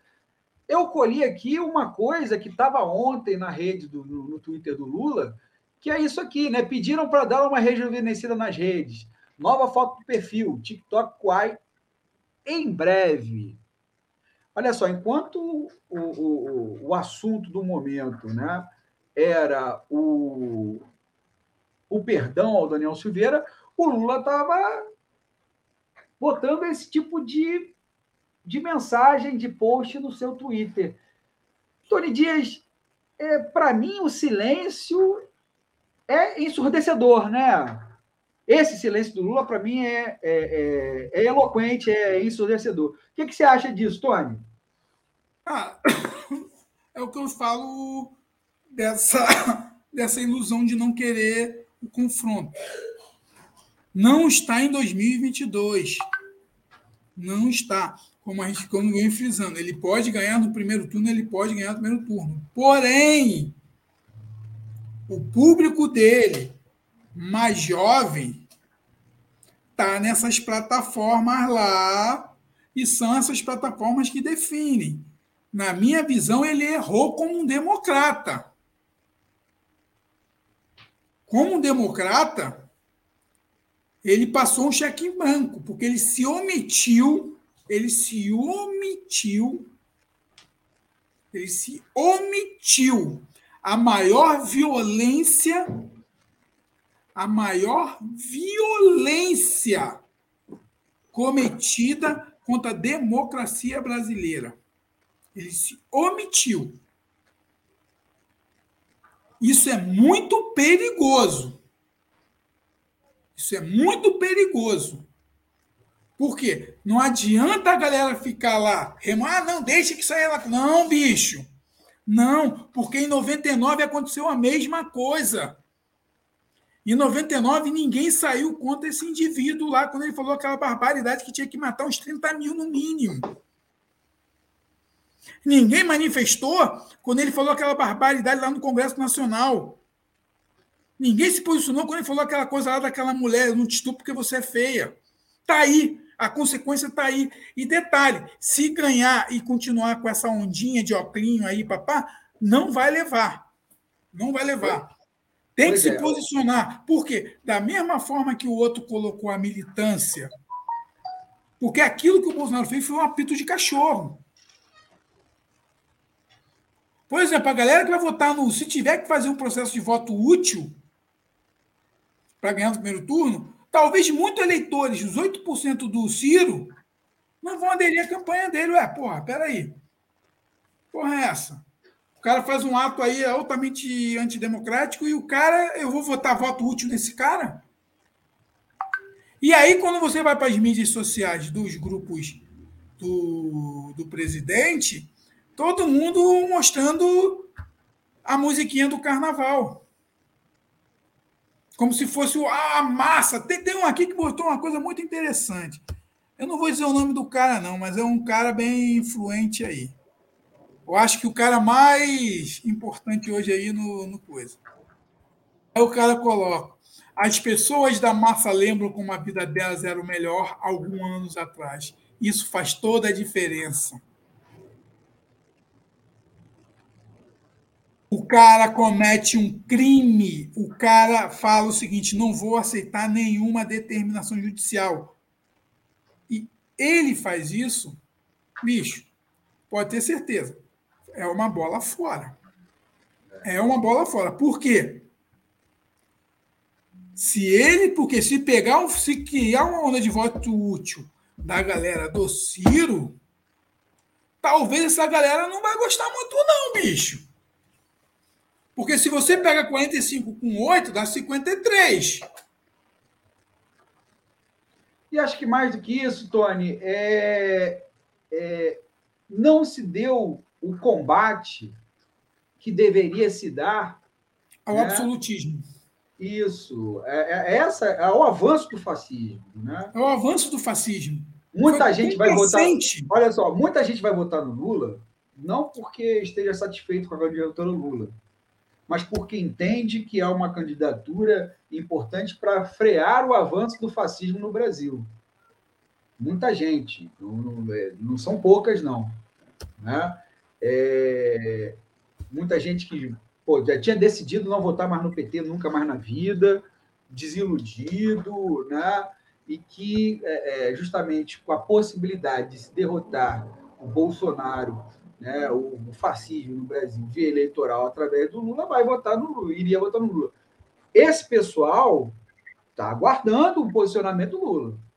Eu. Eu estou esperando. Né? Muitos, muita gente está aguardando o posicionamento firme do Lula nesse momento. Eu ouvi algumas análises ontem, né? É, que o Lula não está querendo colocar isso em baila por conta da questão do Cesare Battisti, né? que foi aquele militante de esquerda é, é, italiano que, é, no período chamado Anos de Chumbo na Itália, né, fazia parte de uma organização que aderiu à luta armada, é, que foi, fez alguns, alguns atentados na Itália, matou aí alguns policiais e alguns militantes de extrema direita lá. É, ele fugiu ao Brasil, né? É, alegando, fugiu para não para o Brasil, foi para outros lugares e acabou vindo para o Brasil, né? E o Lula em 2005, 2006, não me lembro aí, 2008, né? Concedeu asilo político, né? Ao ao Cesare Batista Battisti alegando aí que na Itália ele não teve acesso ou não teria acesso a um julgamento justo, né? Pois é, é eu acho que o Lula ou deveria fazer autocrítica do, do perdão, né? Ou deveria defender o perdão não, o asilo, ou deveria defender, olha, não, realmente a gente reafirma, né? É, que o asilo foi importante porque né, o, Batiste não teve um julgamento, ele foi preso por uma delação premiada, é, tudo isso. Mas, assim, se, a, se o motivo do, do não pronunciamento é a questão do Cesare Batiste, desculpe, Lula. Desculpe. Você está baixando a cabeça para o fascismo, sim. Tá. Você está né, é, é, sendo aí conivente com esse avanço. Então, Lula, reflita, reflita. Muita gente pode sair desse, decepcionada né, com a sua omissão nesse caso. Né? É omissão. Um tweet, pelo menos, você pode fazer. Um tweet repudiando né, a, atitude, você pode fazer. Né? Mas, enfim, outra coisa da, da, das cavernas digitais, o Tony, eu achei muito interessante e curioso, né? Interessante e curioso, né? Ao mesmo tempo, não sei o que, é mais, foi que eu tive aí, né? É, é, é, visitando uma rede a rede social do o tweet do MBR, né? E aí me deparando, né? No é, lá no, no, no tweet do MBL, eu encontrei isso aqui, ó, Olim, né? Olim, para quem não não está lembrando aí o nome, foi o, relator aí é, do caso contra o Mamãe Falei. Já falamos do Mamãe Falei, né?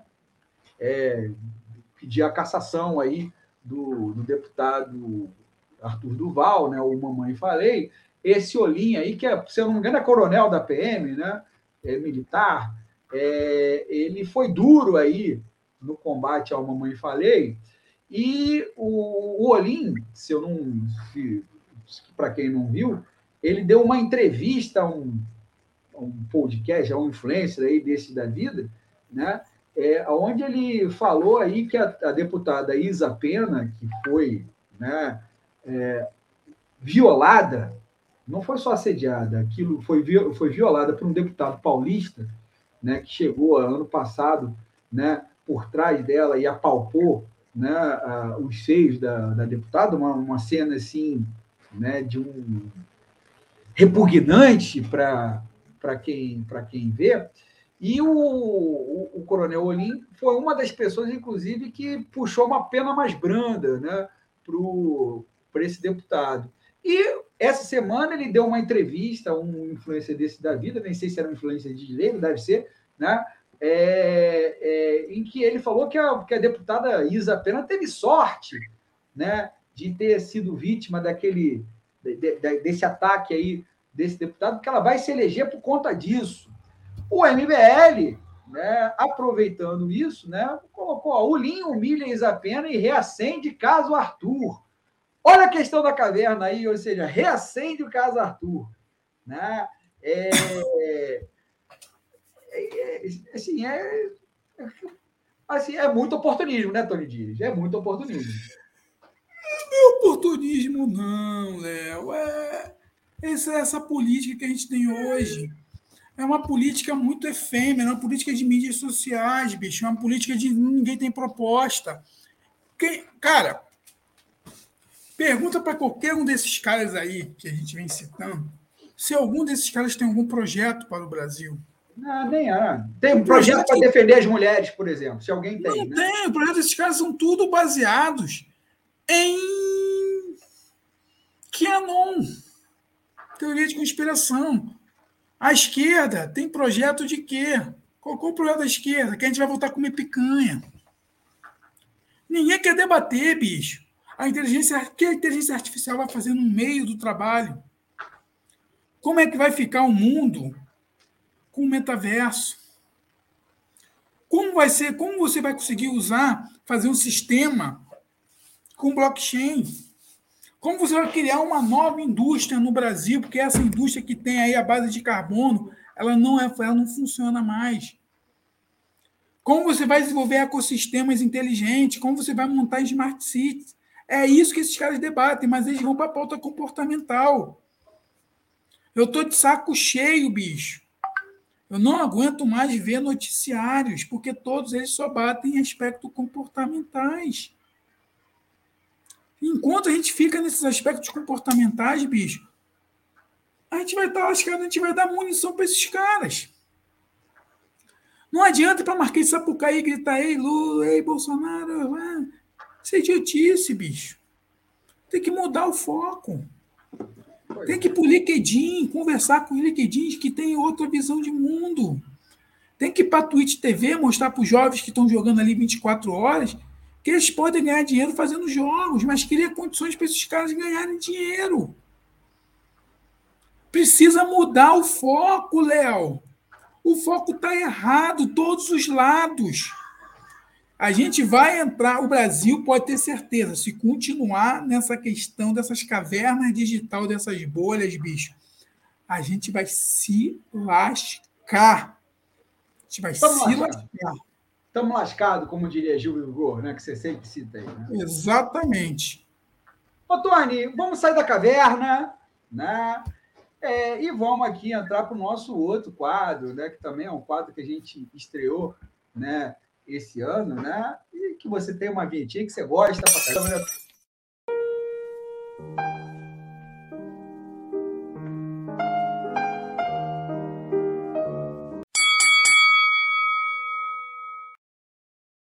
Treta cultural, Tony Dias. Treta cultural, temos alguns assuntos na treta cultural, né? É, é, de hoje, Tony, né?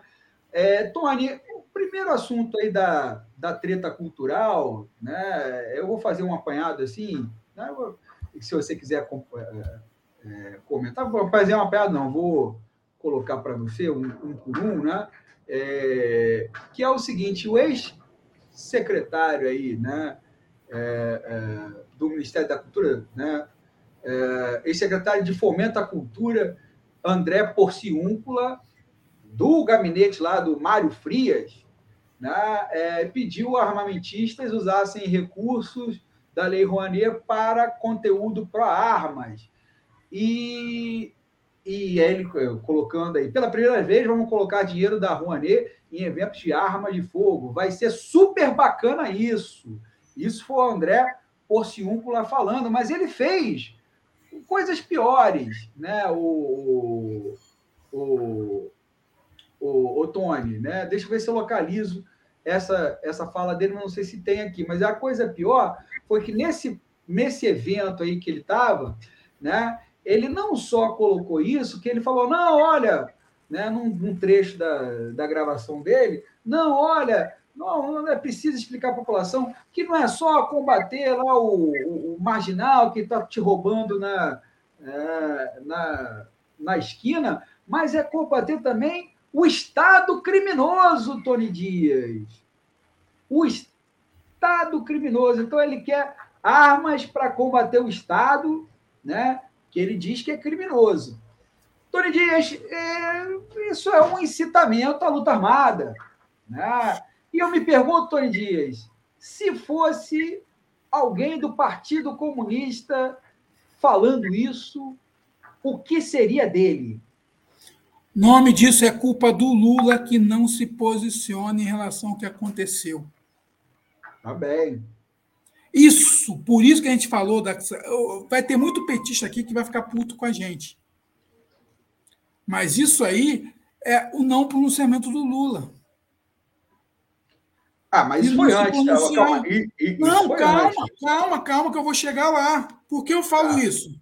Cara, é, esses caras eles trabalham com método. Qual é o método?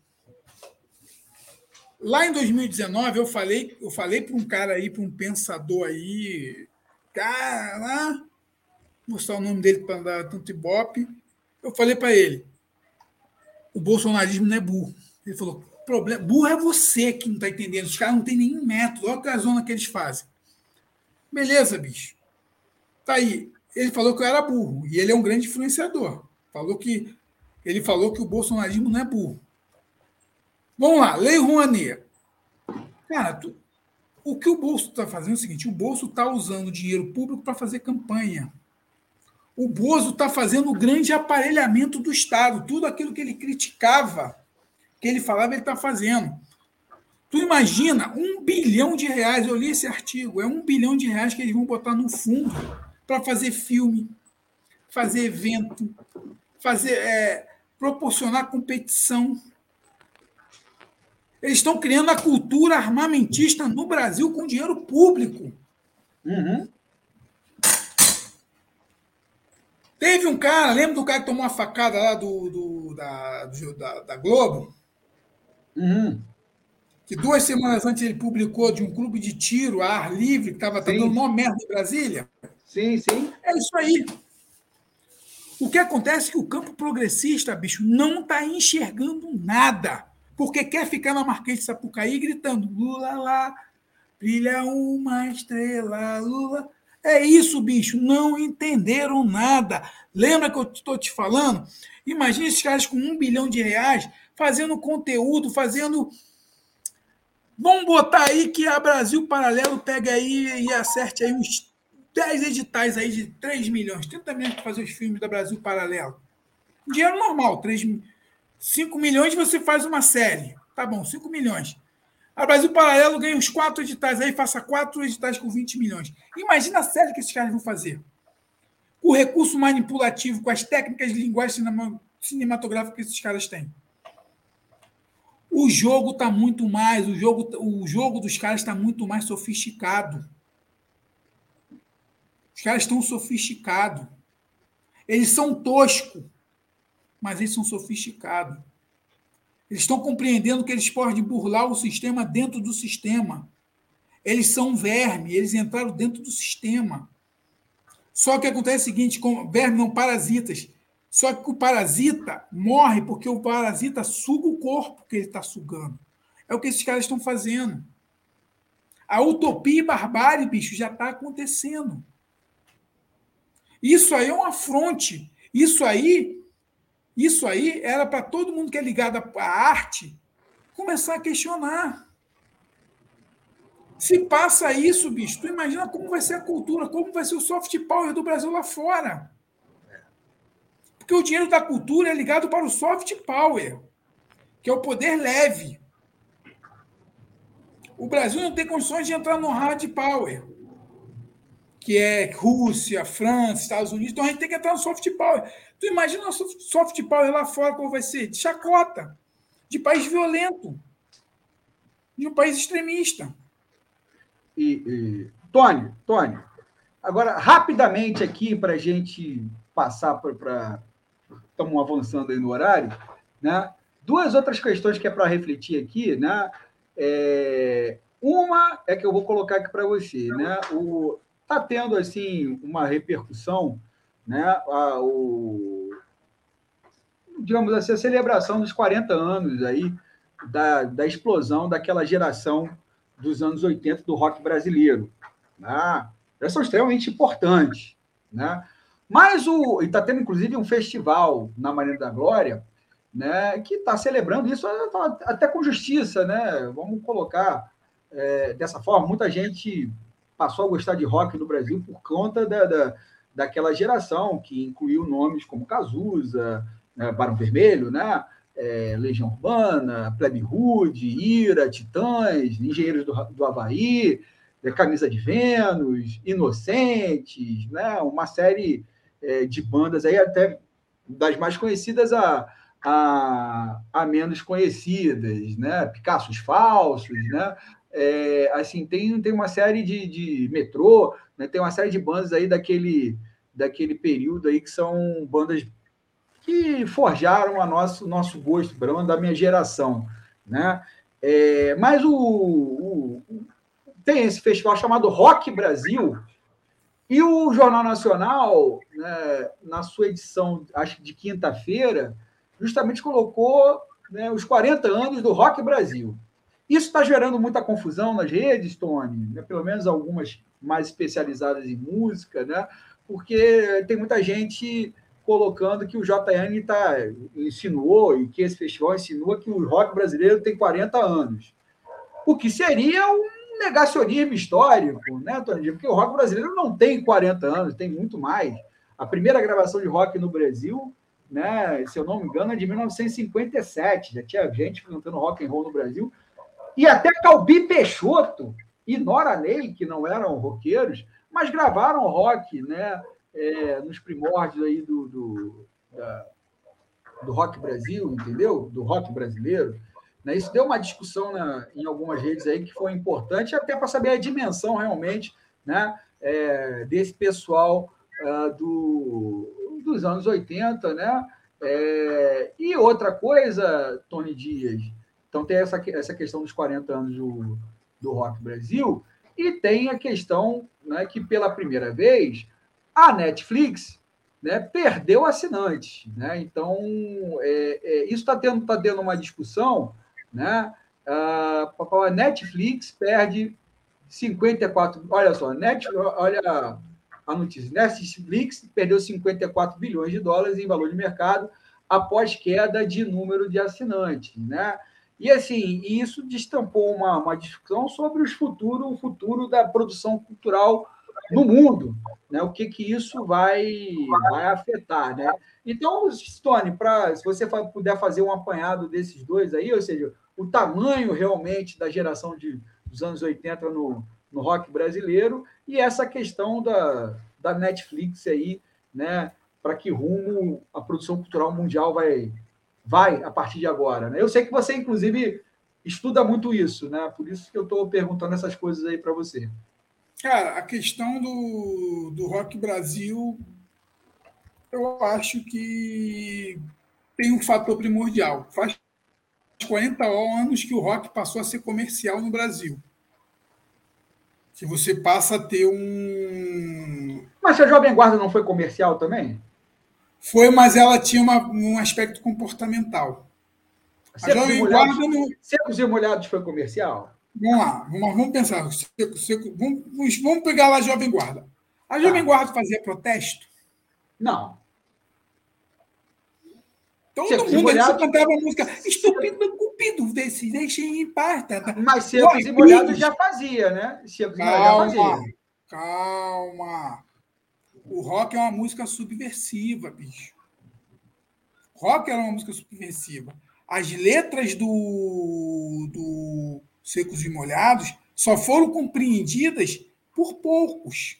Ah, é verdade. As letras do Raul Seixas, o Raul Seixas era considerado o quê pelo sistema, pelo, pelos militares? Como louco. Um. Maluco, um cara que fala, mesmo. vai cair, o preço do caos vai cair, a novidade. O cara que fala, vai ter dura postiça. O cara que mudava as letras. Então, o que acontece é o seguinte: Eu vejo muito sensacionalismo, ah, o rock, o rock, o rock. Na década de 80, foi quando você pôde realmente fazer músicas que confrontavam os sistemas, os status quo, o status quo, bicho. Foi quando o Titãs gravou o notório Cabeça Dinossauro, isso em 87, 86. O Ira. Essas bandas começaram a questionar o sistema, que era uma coisa que não acontecia. Que não acontecia antes do regime. Eles poderiam passar para o confronto e também virou uma coisa mercadológica. Por exemplo, você tinha Hollywood Rock na década de 70. Teve, é verdade. Tinha aquele festival lá do. Saquarema. Em Águas da Lindóia. É. Em Águas Claras. Em Águas Claras. Então tinha um movimento. O que acontece é o seguinte: esse estilo rock Brasil é aquele bi-rock. É aquela coisa mais punk rock da década de 80 que surgiu depois do Sex Pistols, depois daquela da inundação de Ramones, depois dos 70 para cá, 75 para cá, que foi a reverberação. É o bi-rock. É o bi-rock. É quando o Brasil tem uma cara, quando o Brasil tem uma cara de rock que até então os rocks que eram feitos antes não tinha uma cara brasileira, não tinha uma, uma, não tinha uma cara brasileira, não tinha uma identidade brasileira. Tá entendendo? Você vê a Blitz, a Blitz tinha toda uma despretensão de falar como um carioca falava. Pois é. Eu, ouvi uma análise que eu achei interessante, que é o seguinte: o rock no Brasil nos anos 80 né, nasceu de uma.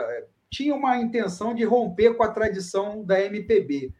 Uhum. E acabou se incorporando a essa MPB, né? Eu achei que faz sentido, Foi. realmente.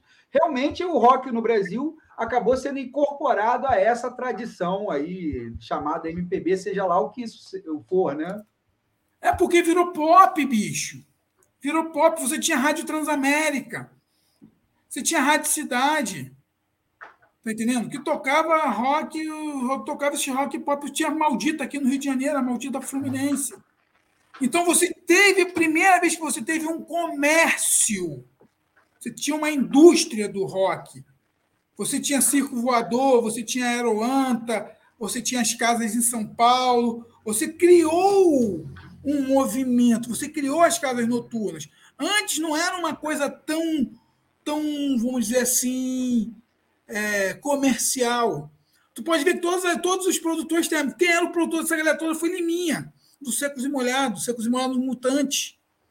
Liminha que produziu muito dessas bandas, bicho. Aquela bateria chata eletrônica, tac, tac, tac, tac, batendo o tempo inteiro. Então foi um momento de criar um comércio no Brasil. Que você criou uma estrutura, que você criou uma espinha dorsal de turnê, de show, essas coisas, porque você estava no processo de abertura política. Então, eu enxergo dessa forma. Agora, dizer que o rock cresceu, aconteceu no Brasil, o samba, bicho, é o rock do Brasil. O samba é o rock do Brasil. Se você for pegar a década de 30, quando surge o blues nos Estados Unidos, isso é uma questão muito metafísica e filosófica, mas o samba é o rock brasileiro. O samba do Rio de Janeiro era renegado. O samba do Rio de Janeiro era renegado, renegado. Igual foi o blues que deu origem ao rock lá nos Estados Unidos. Então tem muita coisa aí que precisa ser discutida. Eu acho que isso é muito mais papo desses, dessa galera que não está entendendo que não saiu o boletim Focus, dessa galera que não entendeu o aumento que teve do dólar. Sou chato, bicho. Eu vou ficar cobrando o tempo inteiro. Boletim Focus. Todo mundo tem que ler esta bodega. Eu vou passar a ler toda semana o Boletim Focus. Para a galera entender a importância desse documento. Mas é mais coisa. E é coisa da Netflix é que eles estão mudando o modelo de negócio deles, bicho. Eles estão mudando o modelo de negócio deles. Porra, quem não quer botar um comercialzinho bonitinho na Netflix? Oh, que beleza. Poxa. Isso é plantação, Léo. Netflix dando prejuízo. Não, isso é plantação, bicho. Isso é plantação, sabe para quê? Porque eles querem criar um plano de 29 reais com comercial. Já ouviu falar na Pluto TV? Léo congelou? E Léo congelou. Léo. Léo congelou aí, caraca. O que aconteceu com o Léo? Léo tá congelado. Léo.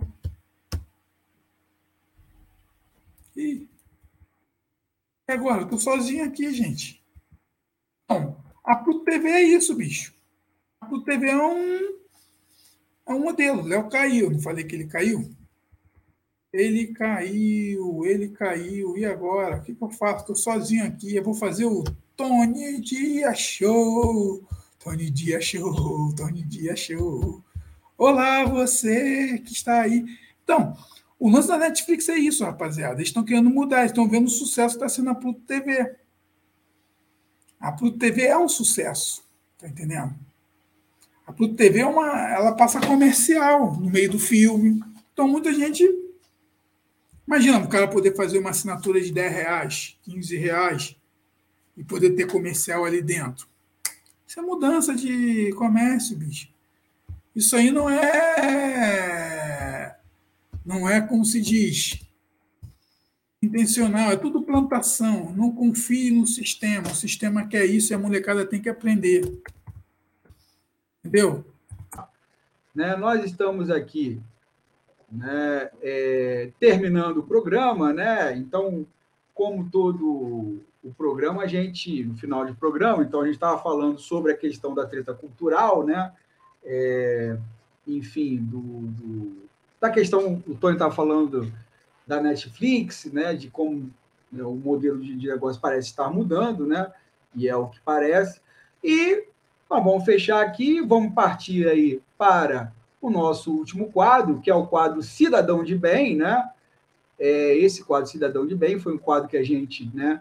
É, tá aí a vinheta aí do Cidadão de Bem, bem ilustrativa do que a gente acha que é o cidadão de bem. O cidadão é assim, né, de classe média, defensor do armamento, né, que defende todas aquelas pautas reacionárias, né, é, é, é, do, do bolsonarismo, né, da extrema direita, né? Então essa é a vinheta do cidadão de bem e o que nós tínhamos, né, é, escolhido assim para ser debatido no cidadão de bem hoje era uma, uma charge, né? Não, na verdade, não é uma charge, né? É um meme é, da internet que a gente escolheu aqui. É, vamos colocar para vocês, que é esse aqui, ó. Tá dando para ver, né? Que é o Coringa, né, ao lado de, de, alguém argumentando, né? O Coringa é o trabalhador brasileiro sem dinheiro até para comprar arroz, e do outro lado alguém explanando assim, com os braços estendidos, e Bolsonaro tentando explicar que a economia está melhor agora. Né? Então, esse foi o primeiro né, meme que a gente trouxe aqui para né, o, o cidadão de bem, para a gente fazer essa reflexão, ou seja, nosso quadro nós estreamos hoje, né? E, e agora nós vamos né, ter que uh, o Tony aqui está me, tá me perguntando, ó. Tony, eu acho que caiu aqui a luz e agora que voltou a luz e, e a internet aqui, tá? Eu estou encerrando aqui a, a, transmissão, tá? Né? Então, assim, é, então, assim, infelizmente tivemos esse problema aí né, no, no meio do caminho, ah, pedimos desculpas aí a, a vocês, mas assim é, é, problemas aí técnicos que podem acontecer. Nós queremos desejar a todos aí um bom final de semana, né? E até a próxima, né, pessoal? Para que a gente, vocês possam continuar curtindo aí o nosso podcast Disrupções, ok? Então, ó, até mais!